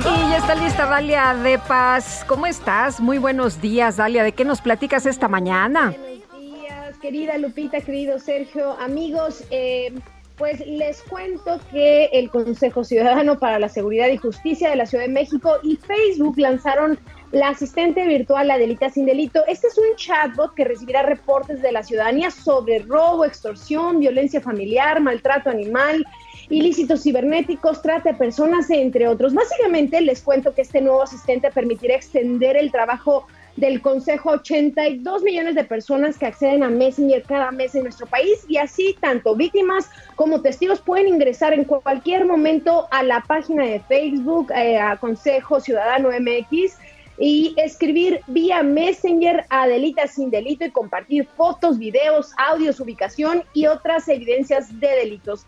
Y de acuerdo con ambas organizaciones, el contenido que los usuarios compartan se va a manejar bajo las políticas de privacidad del Consejo Ciudadano, y otro punto importante es que también se ofrecerá este servicio eh, de, de, acompañamiento jurídico y psicológico para iniciar una denuncia. Además, este chatbot Adelita sin delito ofrece la opción de continuar la conversación con asesores especializados del Consejo Ciudadano para recibir atención psicológica o asesoría legal gratuita e inmediata. En mi Twitter, Dalia de Paz, en Instagram también, en Sergio Lupita, les dejamos más información, pero por supuesto me parece interesantísimo que estén haciendo eh, todo esto. Amigos, y entre otras noticias relevantes en la industria, les cuento que hace unos momentos Honor, el fabricante de smartphones, laptops y wearables, que como muchos recordarán hasta hace algunos meses le pertenecía a Huawei, hoy arranca una nueva era en la que la compañía eh, será, pues ya eh, comienza de manera independiente en el mercado de los smartphones con el lanzamiento global de una nueva serie llamada Honor Magic 3, compuesta por tres teléfonos inteligentes, el Magic 3, Magic 3 Pro y Magic 3 Pro Plus, los cuales pues incorporan además del sistema operativo Android que si bien los usuarios estaban esperando ya con ansias, un diseño premium y la certificación IMAX. Esto significa que ofrecerá una experiencia superior para ver nuestros videos, además de un sonido inmersivo y que será casi, casi como traer un cine móvil en el bolsillo. Habrá que probarlos, pero por lo que podemos ahí observar y hoy en esta presentación es que podría desbancar a marcas como Samsung, Apple, y el mismísimo Huawei. Vamos a ver qué pasa, pero bueno, les cuento rápidamente que en cuanto al apartado fotográfico de esta nueva serie, vemos que para el equipo más pro, el Honor Magic Pro Plus llega equipado con un sistema de cuatro cámaras, el cual está compuesto por una cámara monocromática de 64 megapíxeles, una gran angular de 50, otra gran angular de 64 eh, de 126 grados y otra más de 64 con telefoto periscópico, eh, lo que nos va a permitir pues producir imágenes y tomar videos realmente impresionantes. Ellos ya casi casi le llaman con calidad cinematográfica, o sea que podremos ser los productores de nuestras propias aventuras. Este procesador, el que acompaña a la nueva gama de Honor, es el Snapdragon 888 Plus 5G. Además, les cuento que está certificada con una resistencia al agua y al polvo IP68, lo que garantiza pues que estos smartphones estén protegidos del polvo y puedan sumergirse hasta 1.5 metros durante 30 minutos. No tenemos precio porque, como les digo, están presentándolos, pero por supuesto que ya les compartiré todos los detalles en mi Instagram, Dalia de Paz, les dejo ahí más información, también en Twitter de los dispositivos que posiblemente pues llegarán en algunas semanas a nuestro país. Y para concluir y para que regresen a clases, Sergio Lupita, amigos, pues mejor conectados que nunca. Y para los que se van a quedar todavía en casa, les cuento que hace algunos meses estuve probando unos audífonos de la marca TCL, los Move Audio S200. Me parecen una muy buena opción si buscan unos audífonos completamente wireless con cancelación de eco y ruido ambiental, con una batería de más de 20 horas, control táctil, resistencia al sudor y a salpicaduras, por supuesto compatibles con cualquier dispositivo gracias a su conexión Bluetooth. Me parecen, como les digo, eh, pues ideales para este regreso a clases. El modelo es el TCL Move Audio S200, así que me gustaría compartirlo con alguno de ustedes para que nos escuchen, regresen a clases con todo y para que también pues tomen ahí sus videollamadas, disfruten de sus series o juegos y todo lo que quieran hacer. Lo único que deben hacer es seguirnos en nuestras redes, eh, en Sergio y Lupita y en Twitter, también en Instagram, Dalia de Paz y escribirme a mi correo dalia de paz hradio.gmail.com pues ¿Para qué los van a usar? Que me platiquen así, es sencillo, y pues yo los comparto con ustedes. Sergio Lupita, amigos, les, les deseo un feliz regreso a clase, si es que regresan pronto, se quedan en casa. Eh, mientras tanto, pues hay que seguirnos cuidando. Les mando muchos abrazos, Sergio Lupita. Gracias, Dalia. Muy buenos días, igualmente. Bueno, son las 9 de la mañana con 10 minutos. Eh, una de las pesadillas más, más ah, dramáticas que estamos viviendo en nuestro país es la imposibilidad de conseguir una cita en el SAT para tramitar una firma electrónica. Y bueno, pues parece que esto no es muy importante, pero está impidiendo a muchísima gente y a muchas empresas el poder tener actividades en la economía formal. Parece que que hubiera casi una decisión de empujar a la gente a que tenga solamente actividades en la economía informal. Eh, se culpaba de esto en un principio a la pandemia por COVID-19, pero pues ya, ya llevamos un año y medio y el hecho está en que no estamos viendo, no estamos viendo para nada una agilización de estas citas. Vamos a conversar con Juvenal Lobato, presidente de la Comisión Nacional Fiscal de la Coparmex. Juvenal Lobato, buenos días. ¿Y cómo están viendo ustedes esta situación? Yo conozco casos realmente dramáticos de personas que no están pudiendo trabajar porque pues no hay forma, dicen, de conseguir una cita en el SAT. Claro, ¿qué tal, Sergio, Lupita, muy buenos días. Buenos días. Eh, gusto, gusto en saludarlos nuevamente, Sergio. Por ahí nos vimos hace algún tiempo con la reforma fiscal penal, pero bueno, ahora con, Cierto. con estos otros temas. Oye, Sergio, pues mira, lo vemos eh, con un tinte un poco dramático, porque como bien lo describes, la realidad de las cosas es que se vuelve un calvario conseguir una cita con las autoridades fiscales. Incluso yo te diría que el propio SAT ayer mismo por la tarde cuando saca su comunicado después de, la, la conferencia de prensa que dimos reconoce que tiene un rezago del 69% en relación con lo que sucedía en 2019, de 14 millones de citas a 6 millones nada más. Entonces, y concretándolo en lo que tú mencionas, por supuesto que esto trasciende no solamente para empresas grandes, medianas, sino para el contribuyente de a pie que quiera hacer un trámite ante el SAT. Ese es el punto y eso es lo delicado. Tú mencionabas un ejemplo muy puntual, ir a tramitar eh, la e-firma para poder realizar para las actividades que tienen que hacer cualquier contribuyente.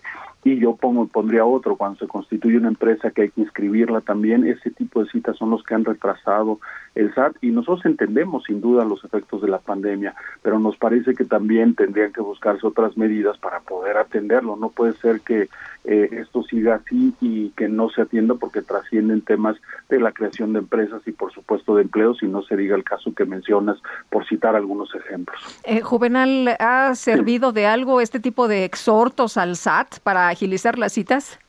Lamentablemente no, Lupita. Justamente por eso ayer cuando lo hicimos quisimos hacerlo no solamente a través de Coparmex, sino a través de distintas organizaciones, tanto de los colegios de abogados como de contadores, un poco para que tampoco se tome como que ah son los mismos que siempre vienen y se quejan y no dicen y no hacen algo adicional. Nosotros eh, tenemos en Coparmex un programa nacional de síndicos donde a nivel nacional y a nivel local estos síndicos o estas personas que son quienes entran en contacto con las autoridades fiscales buscan a estas autoridades para solucionar los problemas que se tienen y desde hace año y medio prácticamente hemos estado eh, haciendo estos contactos y lamentablemente no hemos tenido respuesta. Insisto, entendemos las condiciones en las que estamos, pero creo que sí podría buscarse un mecanismo que facilite es la realización de estos trámites. Ayer mismo lo decíamos en la conferencia de prensa, un tema de un portal virtual, eh, o simplemente que se eh, liberen más citas. Creo que eh, eh, justamente programándolas bien,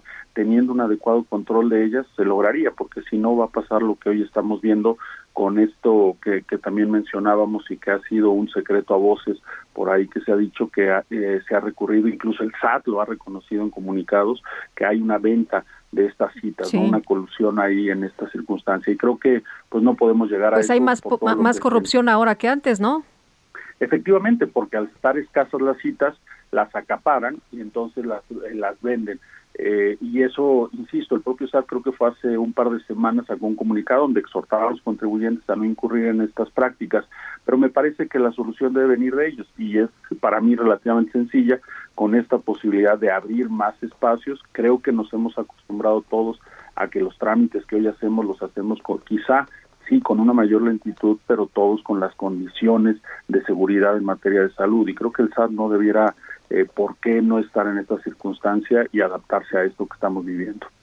Pero, a ver, Juvenal, en otros países del mundo, conozco el caso de Estados Unidos, no el de otros países, pero en Estados Unidos no tienes que ir presencialmente a, a Washington o a algún lugar para que pues, puedas em- empezar a facturar o a pagar impuestos. Lo haces todo de manera remota. Eh, ¿Por qué no se puede hacer así en México? Justamente eso es lo que decíamos, Sergio. Eh, una de las propuestas que hacíamos al SAT es que tuviera una, eh, nosotros le llamamos una oficina virtual dentro de su propia página. Eh, justo nos parece que no es necesario que tengamos en muchos trámites que estar yendo a hacerlos de manera física. Eh, y eso me parece que es donde creo que el SAT tendría que ponerse, como suele decirse de manera muy coloquial, las pilas para poder dar solución. Yo también coincido, no tiene necesariamente en muchos trámites por qué acudir presencialmente una persona. Pero además ahora que tenemos todo ya conectado, ¿no? Que tenemos eh, pues eh, la computadora enfrente, que podría ser algo pues en sencillos pasos. Sí, sí, sí, sí, y, y justamente incluso nosotros planteamos que aquellas citas que requirieran a lo mejor un, porque habrá algunas, por ejemplo, que con un trámite por el portal de Internet sea más que suficiente. Pareciera ser que el SAT, eh, el llamado buzón tributario que tanto costó implementar, pues únicamente lo utiliza para hacer notificaciones, como eh, y no tiene y no se les explota de otra manera. Pero ayer mismo comentábamos que una de las soluciones incluso podría ser que si se requiere ver a la persona, pues para eso están estas plataformas que hoy para todos quienes eh, las hemos utilizado se vuelven ciertamente eh, fáciles, de, de fácil acceso, entre comillas, por lo menos en ciertos lugares, y eso podría ayudar a batir este problema. Bueno, pues Juvenal, gracias por, por hablar con nosotros de este tema que me parece muy importante. Yo he venido insistiendo en él desde hace mucho tiempo me tocó sufrir eh, durante meses esta, esta falta de citas, en, entrar 15, 20 veces, 30 veces diariamente al portal buscando una cita, es una pesadilla. Y lo peor de todo, pues es que se termina por resolver con corrupción. Y uno se pregunta si lo que la autoridad no quiere es precisamente promover la corrupción. Exacto, Sergio, perdóname muy rápido si me permites. Imagínate a qué grado llegamos y por eso fue muy importante la participación también de las barras de abogados, en que en Chiapas un contribuyente tuvo que promover un juicio de amparo porque de diciembre de 2020 hasta marzo de 2021 no le daban una cita. Entonces, ¿a qué extremo estamos llegando? De locura. Para promoverlo, ¿no? Pues de locos, ¿no? Sí, por eso el llamado y por eso teníamos que hacerlo de esa forma y para nosotros fue importante que fuesen varias organizaciones para que vean que no es una cuestión nada más de los empresarios, sino de cualquier sí. contribuyente. Muy bien. Juvenal Lobato, presidente de la Comisión Nacional Fiscal de la Coparmex, gracias por hablar con nosotros. Al contrario, muchas gracias a ustedes, que tengan muy buen día. Bueno, ¿para qué hacerlo fácil si lo podemos hacer difícil, no? Increíble. Qué barbaridad, es ¿no? Que, eh, y lo peor de todo es que lo que están haciendo es obligando a la gente a trabajar en la economía informal. Claro.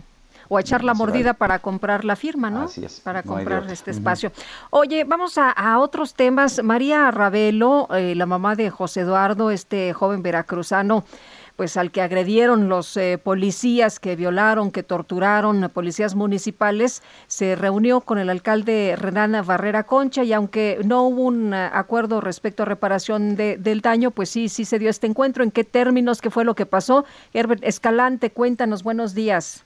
Hola, buenos días, un saludo para ustedes. Sí, la señora María Ravelo Echevarría se reunió ayer con el alcalde de Mérida, Renan Barrera Concha, para abordar el caso del crimen de su hijo José Eduardo, en el que le recriminó por sus declaraciones ante la prensa en las que aseguró que tiene videos sobre la inocencia de sus agentes. Al finalizar, la mujer enfatizó que está segura de que los culpables son policías, por lo que hay que investigar de qué corporación son. La mujer declaró que el presidente municipal prácticamente le repitió lo que ha dicho ante los medios de comunicación, que tiene videos sobre todo el proceso de detención de José Eduardo, que en estos no se observa que los agentes lo hayan asesinado o violado y que, y que él salió de la cárcel por su propio pie. Por tal, por tal razón, señaló doña María, le reclamó que haya hecho pública esa información antes de comunicárselo a ella y también le pidió que le mostrara los videos. El panista le respondió que no podía porque son pruebas dentro del juicio. Después la mujer señaló que aunque haya mil videos, dos mil videos, lo que le hicieron a su hijo sigue siendo violación, homicidio, no importa quién haya sido, si la municipal, si la estatal, si la Policía Estatal de Investigación o la Guardia Nacional. María Ravelo señaló que es indudable que fue la policía la que acabó con la vida de su hijo, pero recalcó, la pregunta es cuál de las corporaciones fue, fue, perdón. Además dijo que no se trataron de cuatro agentes, sino que los testigos y los jefes policíacos también son culpables porque no ayudaron a, al joven. Sobre la información de que trascendió de que José Eduardo estaba bajo los efectos de drogas cuando fue arrestado, la mujer sostuvo que no por eso la policía tenía derecho a violentarlo. Les comento que esta tarde se va a realizar la audiencia de, de, vinculación a proceso para saber si los cuatro agentes que ya fueron detenidos eh, se les iniciará un juicio en su contra por estos lamentables hechos que son homicidio calificado cometido en pandilla, violación agravada y tortura. Esta es la información que tenemos de esta medida. Muchas gracias. Hasta luego, Herbert. Buenos días. Estamos en contacto, bonito día. Oye, Sergio, no sé si estés de acuerdo conmigo o nuestros amigos del auditorio. Si cometes un delito, que te detengan, te lleven ante el juez y que él resuelva si eres culpable o no, te dan una sentencia y la pagas, ¿no? No te, pues no te violan, no te agreden y no, pues te, te golpean y te torturan y, y, y, esto te provoca la muerte. Sí, eh, vamos que ahora sí que victimizar a las víctimas o res, responsabilizar a las víctimas, que eso es lo que muchas veces hacen eh, pues quienes desde el poder cometen crímenes, pues simple y sencillamente es una es una tontería. La víctima no es responsable de haber sido violada y asesinada, simple y sencillamente no lo es. Son las 9 con 21 minutos y ¿te acuerdas de aquellos discos negros grandotes?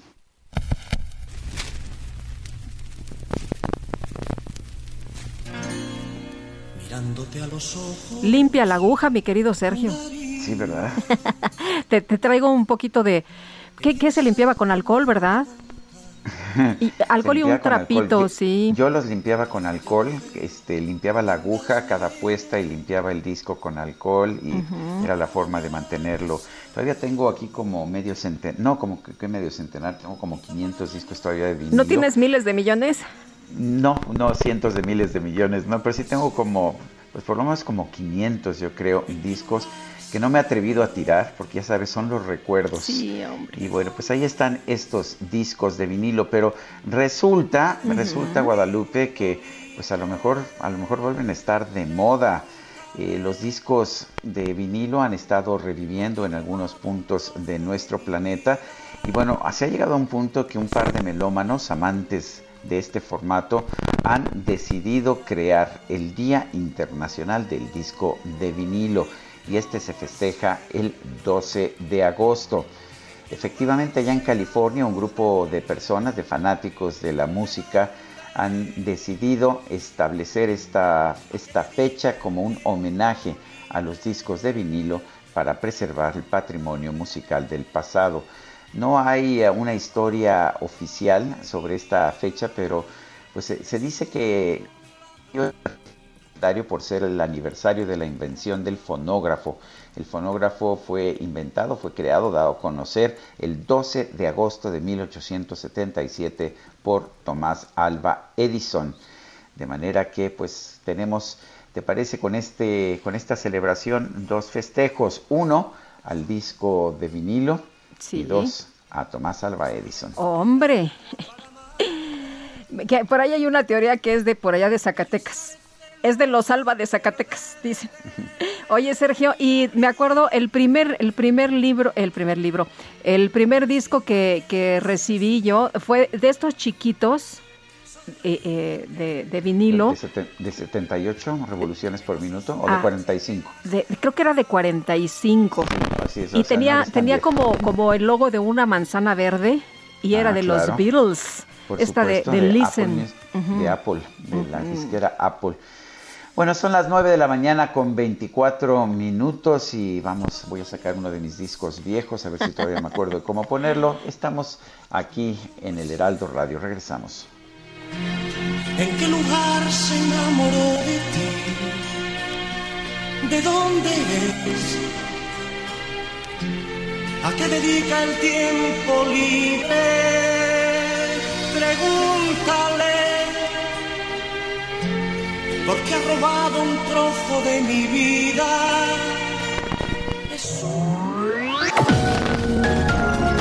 Sergio Sarmiento y Lupita Juárez quieren conocer tu opinión, tus comentarios o simplemente envía un saludo para ser más cálida esta mañana. Envía tus mensajes al WhatsApp 5520 109647.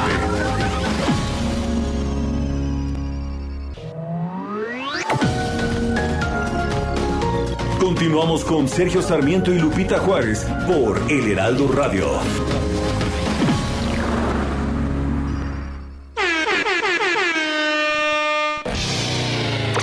La micro deportiva. Que no quieres nada más de mí, que te fuiste con ese infeliz. ¿Qué importa? ¿Qué importa? Que me va a matar la depresión. Que voy a vivir en Y ya llegó la micro deportiva con Elefante, Elefante, a cargo de la música. Julio Romero, ¿cómo te va? Qué gusto saludarte esta mañana. Buen día pues mío, Sergio Lupita, amigos del auditorio, qué placer saludarles, muy buenos días. Efectivamente, seguimos aventando lámina informativa encabezada por el único cacharpo operador DJ del cuadrante, buen Quique. Bueno, vámonos, vámonos con los deportes. Los Rayados del Monterrey derrotaron un gol por cero al Cruz Azul en el duelo de ida de las semifinales del torneo de campeones de la CONCACAF, la famosísima CONCA Champions. Apenas al minuto 8, Maxi Mesa logró la única anotación en este duelo y a pesar de la insistencia del conjunto regiomontano solamente pudieron lograr esa anotación. El duelo de vueltas se estará disputando dentro de un mes en la cancha del Estadio Azteca.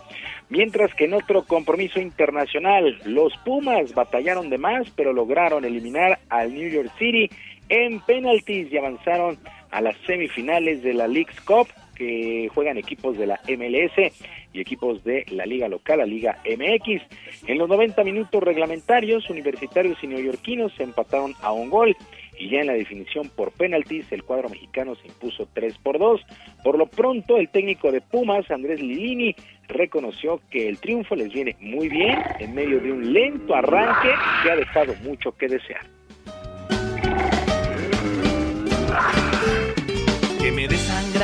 Corazón, que me hará justicia a la nación. ¿Qué importa? ¿Qué importa? Que tu vida es como un carnaval. Pero claro, es una inyección de ánimo que la necesitábamos.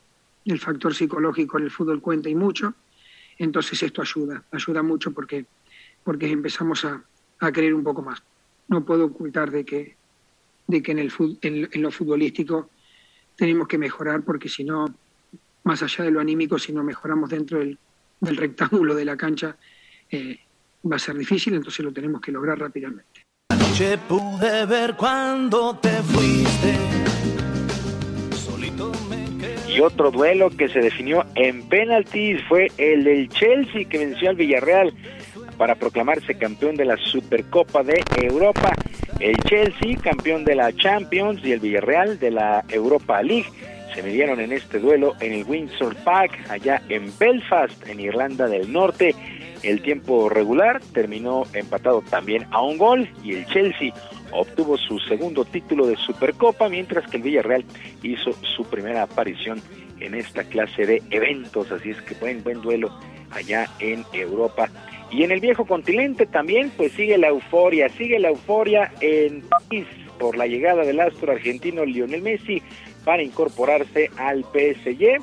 Fueron solo un par de días los que Messi estuvo prácticamente sin equipo, pero ya arranca entrenamientos con el resto de sus compañeros. El abandonado. El tiempo es el doctor de los dolidos.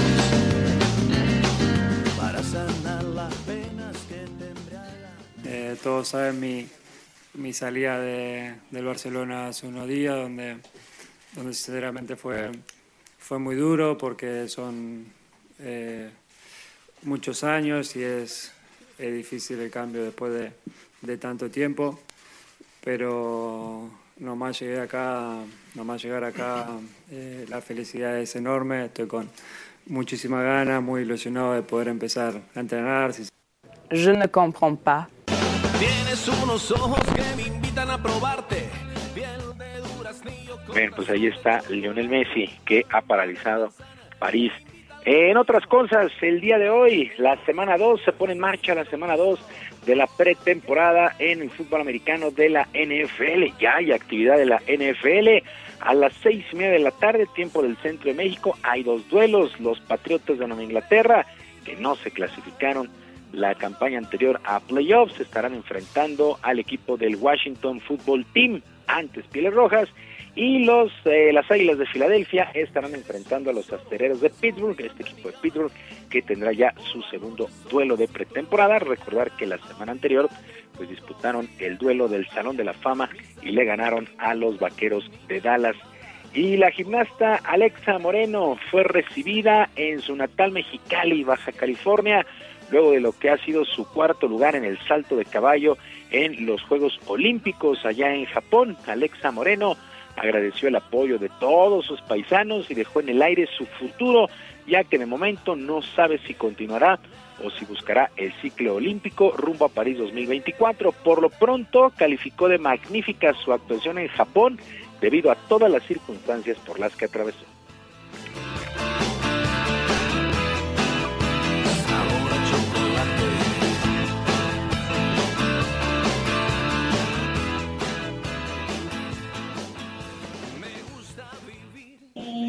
Competencias, yo no salí a competir en dos años, yo me fui directamente a Juegos Olímpicos, lo cual es psicológicamente complicado, porque tienes que prepararte también la cabeza para saber competir, tratar de, de controlar tus emociones y eso también se entrena, ¿no?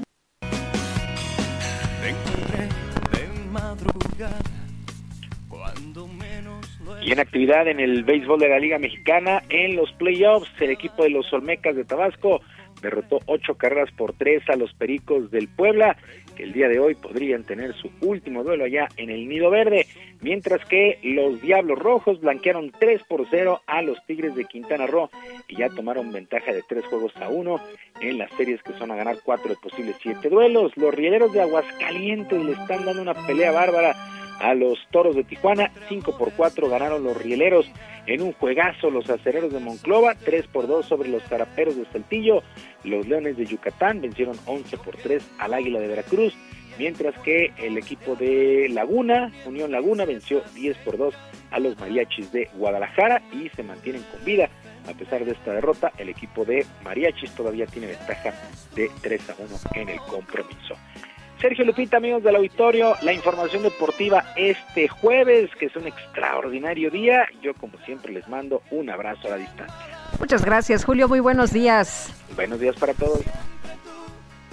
Ángel de la madrugada, el tatuaje de mi Gastrolab con el chef Israel Arechiga. Israel Arechiga, buenos días. ¿Qué nos tienes esta mañana? Adelante. Hola, muy buenos días, Lupita, Sergio, todo el auditorio. Pues ya es jueves y van a decir ustedes que siempre le agarro el fin de semana con, con drinks, con cosas bastante particulares que nos gusta, que nos gusta probar de vez en cuando. Pero es que justo el día de mañana, 13 de agosto, se celebra en todo el mundo el Día del Prosecco. Para quien no sabe quién es el Prosecco o ha escuchado el Prosecco, pero realmente no conoce la historia, es una historia bastante particular y bastante rica. Recordemos primero, antes de irnos a esa parte, que el Prosecco incluso en los últimos años le ha ganado en ventas al champán.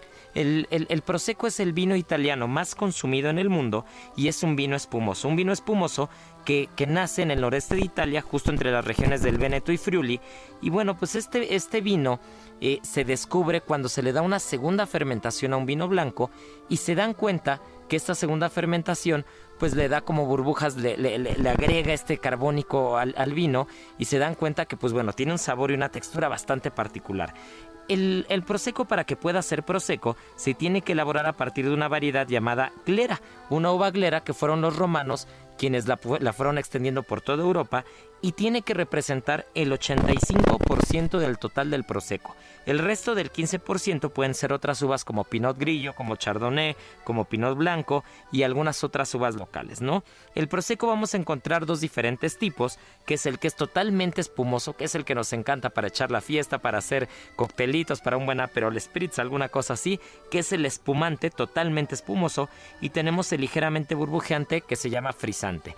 También de repente se hace uno que es tranquilo, que no es tan consumido porque recordemos que pues, el Prosecco es famoso por la burbuja, pero también hay quien de repente hay algunas casas que en Italia hacen Prosecco tranquilo, que no tiene realmente burbuja. El Prosecco utiliza un método llamado Charmat, que también se conoce como Tank Tank en el mundo, y es que la segunda fermentación de este vino, en lugar de ser en botella, como otros vinos espumosos o como el champán, por ejemplo, en este caso es en grandes tanques de acero y ya posteriormente se va a embotellar, ¿no? Entonces, eh, es, un, es un vino que según el grado de dulzura se puede etiquetar con diferentes clasificaciones. Tenemos el Brut, que tiene hasta 15 gramos de azúcar residual, el extra seco, que va de 15 a 20 gramos, y el seco, que ya va más de 20 gramos. A mí realmente, si me preguntan, yo siempre voy a sugerir el Brut, que creo que no es tan dulce. Hay prosecos de muy buena calidad. A veces en los restaurantes se relaciona el prosecco como vinos espumosos que no son de tanta calidad como las cavas o como los champán, pero realmente eh, pues podemos encontrar de todo. En el mercado hay de todo, hay prosecos espectaculares y no hay que tenerle miedo para pedirlo. Otro de los datos curiosos es que se logró la denominación de origen calificada y protegida en, en, Italia en 2009. Eso quiere decir que es un nivel altísimo en el que todos los procesos son cuidados a la perfección, todos los ingredientes y realmente se va a pegar a toda la parte tradicional para poder lograr eh, pues un producto de primera calidad, ¿no? Como lo dije, es un competidor, es el competidor número uno del champán en el mundo y pues bueno, con este, con este vino espumoso vamos a poder hacer algunos cócteles con mucha historia, como por ejemplo el Bellini, que es un cóctel bastante particular que se hace con prosecco forzosamente y con pulpa de durazno fresco. Es una delicia y que se inventa en un bar llamado Harris Bar en Venecia y bueno, pues de ahí se extendió por todo el mundo. Así que ya saben, como siempre lo decimos, todo con medida, nada con exceso. Échense una buena copita de Prosecco a la salud de este gran vino italiano. Y como todos los jueves, les recuerdo que mañana viernes pues sale en la edición, de, la edición impresa El Heraldo de México Gastrolab. Y nos escuchamos sábado y domingo en punto de la una de la tarde. Les mando un fuerte abrazo y nos escuchamos la siguiente semana. Muy bien, gracias Israel Arechiga.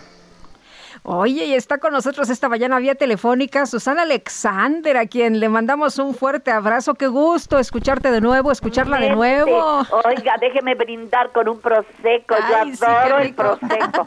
No, brindemos por el próximo. Ahora que viene mis- la reina de streaming, lanza su próximo streaming este sábado a 14. a las Bendita menopausia, ¿verdad? Bendita menopausia. Pero verdaderamente habla de la tercera edad.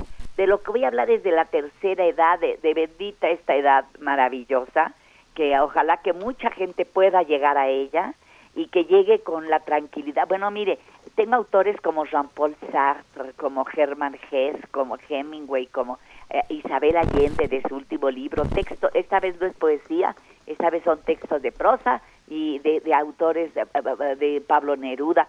¿Cómo ven ellos la vejez? ¿Cómo la viven? ¿Cómo viven su vejez? Este, eh, eh, eh, Jean-Paul Sartre dice que él no se siente viejo, ¿no? Que le aburren los, los viejos porque no, no, que él con los que se lleva es con los que son más jóvenes. Y yo me acuerdo que mi mamá decía también eso siempre, ¿sí? Que qué chistoso, ¿verdad? Pues así es. No, a mí sí me gustan las dos cosas. Bueno, es que es bonito, es bonito, ¿no? Convivir con, con las personas jóvenes y convivir con las personas las adultas, sí. porque la gente mayor también nos, ent- nos entendemos muy bien, ¿no? A la hora de que, ¿cómo que, perdón? Con, que no te escuché bien, repítemelo, por favor, tenme la paciencia. Sí, ¿no? Porque ya como que va perdiendo uno el oído y cosas así. Pero, en fin, este, este streaming va por boletia.com y eh, eh, eh, 200 pesitos y empieza el, el 14 a las 6 de la tarde, pero corre por 48 horas para que si usted no me quiere, no puede, no tiene tiempo, no puede, a las 6 de la tarde el sábado, pues no pasa nada. Usted me tiene guardadito su boleto y a la hora que usted lo quiera usar, en la mañana, tempranito ahí en su cama, mire, con su cafecito, ve este espectáculo que le va a llenar el alma de gozo. Así le puedo decir. De veras es un eh, es bellísimo, es bellísimo. Los textos que manejo son hermosos. Susana, ¿quién escribió Kafka, los textos? Kafka también está Kafka y dice Kafka que uno se eso para todos ese consejo para este que uno se mantiene joven mientras uno vea la belleza. Vaya, todavía sepa admirar la belleza. Y es cierto, bueno, allá al menos para mí. Yo como me paso buscando la belleza y se encuentra en todas partes. Lo que pasa es que hay que abrir bien los ojitos para estar dispuesta a recibirla. ¿Verdad? Susana, ¿son textos originales de estos autores, de Sí, Sartre, claro. de Kafka, y, de- y- y se conjuntan en una obra? Sí, son texto, to- absolutamente textos originales, sí, claro. Sí, sí. Yo fui, fui buscando, fui buscando, fui buscando y encontrando estos, ¿no? Esta, a lo mejor nada más una frase, por ejemplo, de Hemingway o una frase de, de, de Platón, también fantástico, ¿no? Entonces, así voy poniendo y luego voy comentando y, en fin, es, es ameno, no es una cosa ahí aburrida, no, no, no, no, no, no, no. Prohibido aburrir a la gente, pues nos faltaba más, ¿verdad?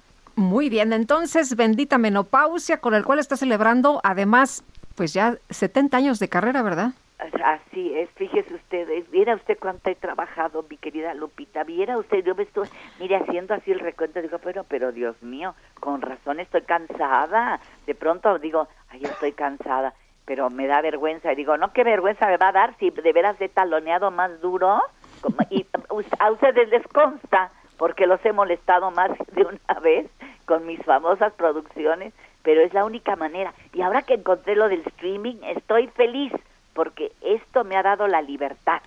Otra vez, otra vez, igual que en el teatro. En el teatro tengo yo la libertad y en el streaming la encontré. ya tengo mis casas productoras, ya tengo, ya tengo Ah, las bien. herramientas Pues para nos- poder hacer lo que yo quiera. Nos da mucho gusto, Susana Alexander. Le mandamos un fuerte abrazo y le agradecemos que nos invite a ver Bendita Menopausia. Y brindemos con Prosecco, porque a mí me encanta. ¿Eh? Me parece Salud. muy bien. No a estas horas de la mañana, pero no importa, salud y mucha salud, sobre todo mucha salud y muchos años de vida. para Gracias, igualmente. Hasta luego y gracias a ustedes por recibirme. Hasta luego. Gracias. Son las 9 con 46 minutos.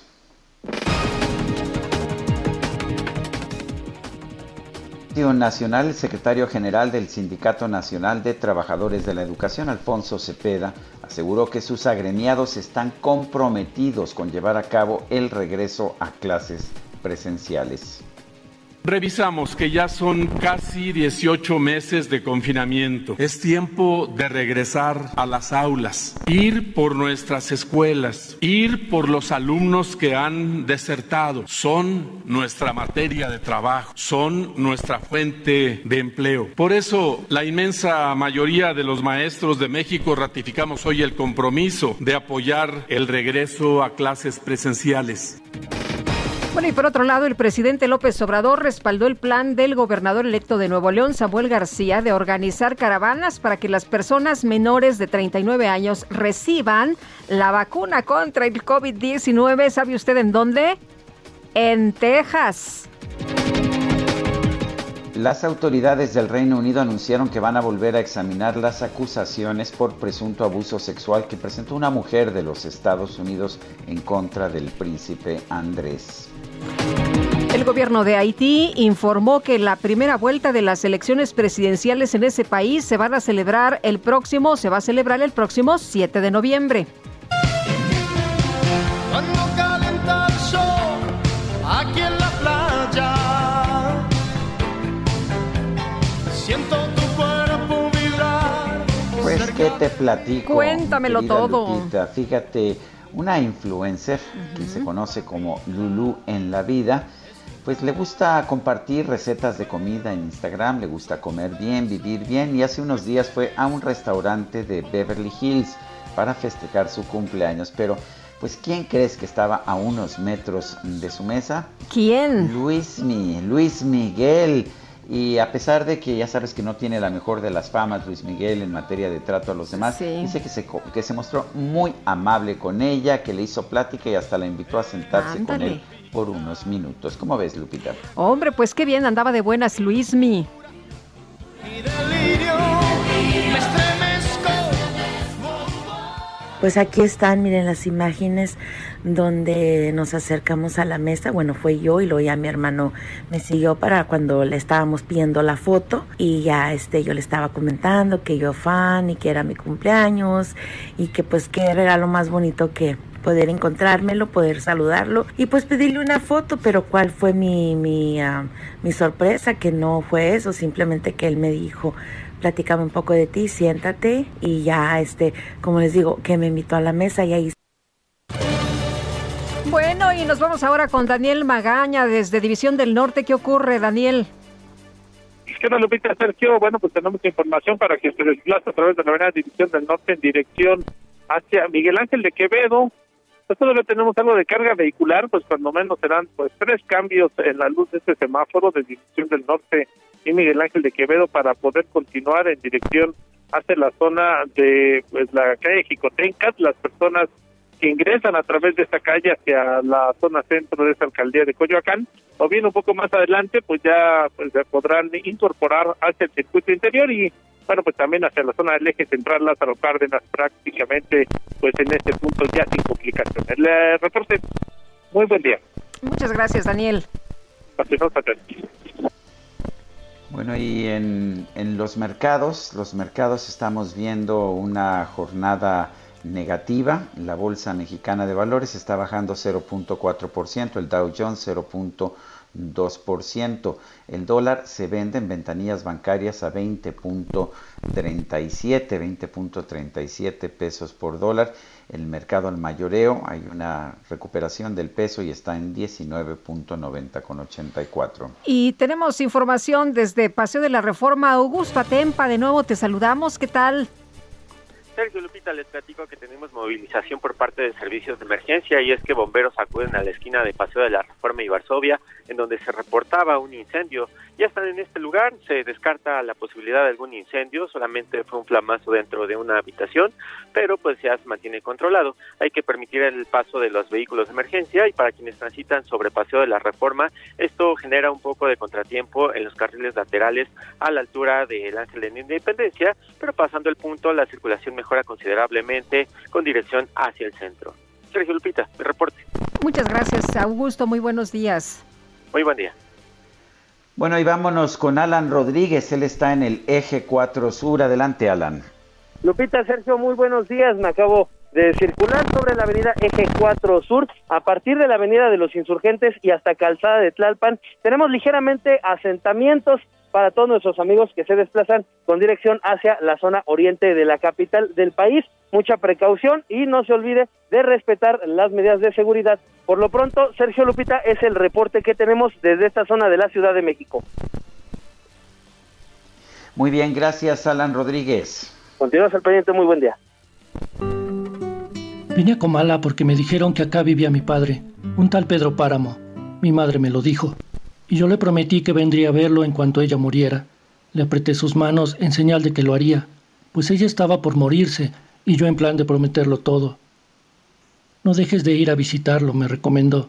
Se llama de otro modo y de este otro. Bueno, Estoy pues segura de a través de un comunicado, Netflix anunció que prepara una nueva adaptación de la novela Pedro Páramo de Juan Rulfo como parte de su movimiento Que México se vea, con el que buscará que el cine nacional tenga mayor visibilidad y alcance a nivel internacional.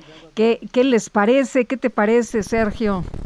Pues a mí me parece muy bien, es una de las obras fundamentales de la literatura del siglo XX en, en, nuestro país, en México, y me da mucho gusto ver que, pues que una empresa cinematográfica como, como esta está pues haciendo los esfuerzos por eh, no solamente hacernos ver películas, sino películas de calidad, Así y sobre es. todo eh, que nos permita recuperar la literatura de pues de autores como Juan Rulfo. Ujú, acercarnos a los libros, ¿no? Aunque te he de confesar, a lo mejor ahorita están muchos en desacuerdo conmigo, pero para mí El Llano en Llamas es de lo mejor. El ya, no, Yo- pues, yo lo eh, fíjate que, yo que a lo mejor yo, yo estoy con la misma posición, creo que esas narraciones de Llano en Llamas eh, son quizás más atractivas, más fáciles de eh, más, más fáciles de llegar que el propio Pedro Páramo, pero las dos obras son realmente fundamentales. Un, un hombre, un escritor que escribió poco, pero que escribió obras realmente muy importantes. Se nos acabó el tiempo, Guadalupe. Bueno, pues vámonos entonces, que la pasen todos muy bien, disfruten este día y aquí los esperamos mañana a las 7 en punto. Hasta mañana, gracias de todo corazón.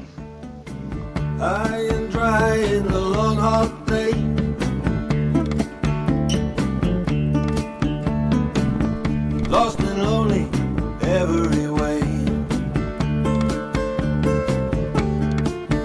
Got flats all around, sky up above. Yes, I need a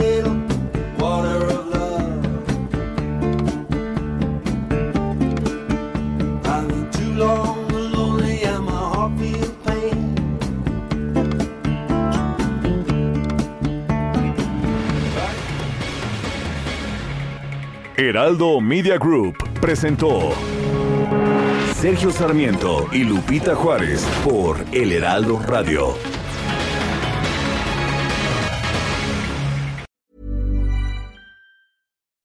When you make decisions for your company, you look for the no brainers. If you have a lot of mailing to do, stamps.com is the ultimate no brainer. Use the stamps.com mobile app to mail everything you need to keep your business running with up to 89% off USPS and UPS. Make the same no brainer decision as over 1 million other businesses with stamps.com. Use code PROGRAM for a special offer. That's stamps.com code PROGRAM.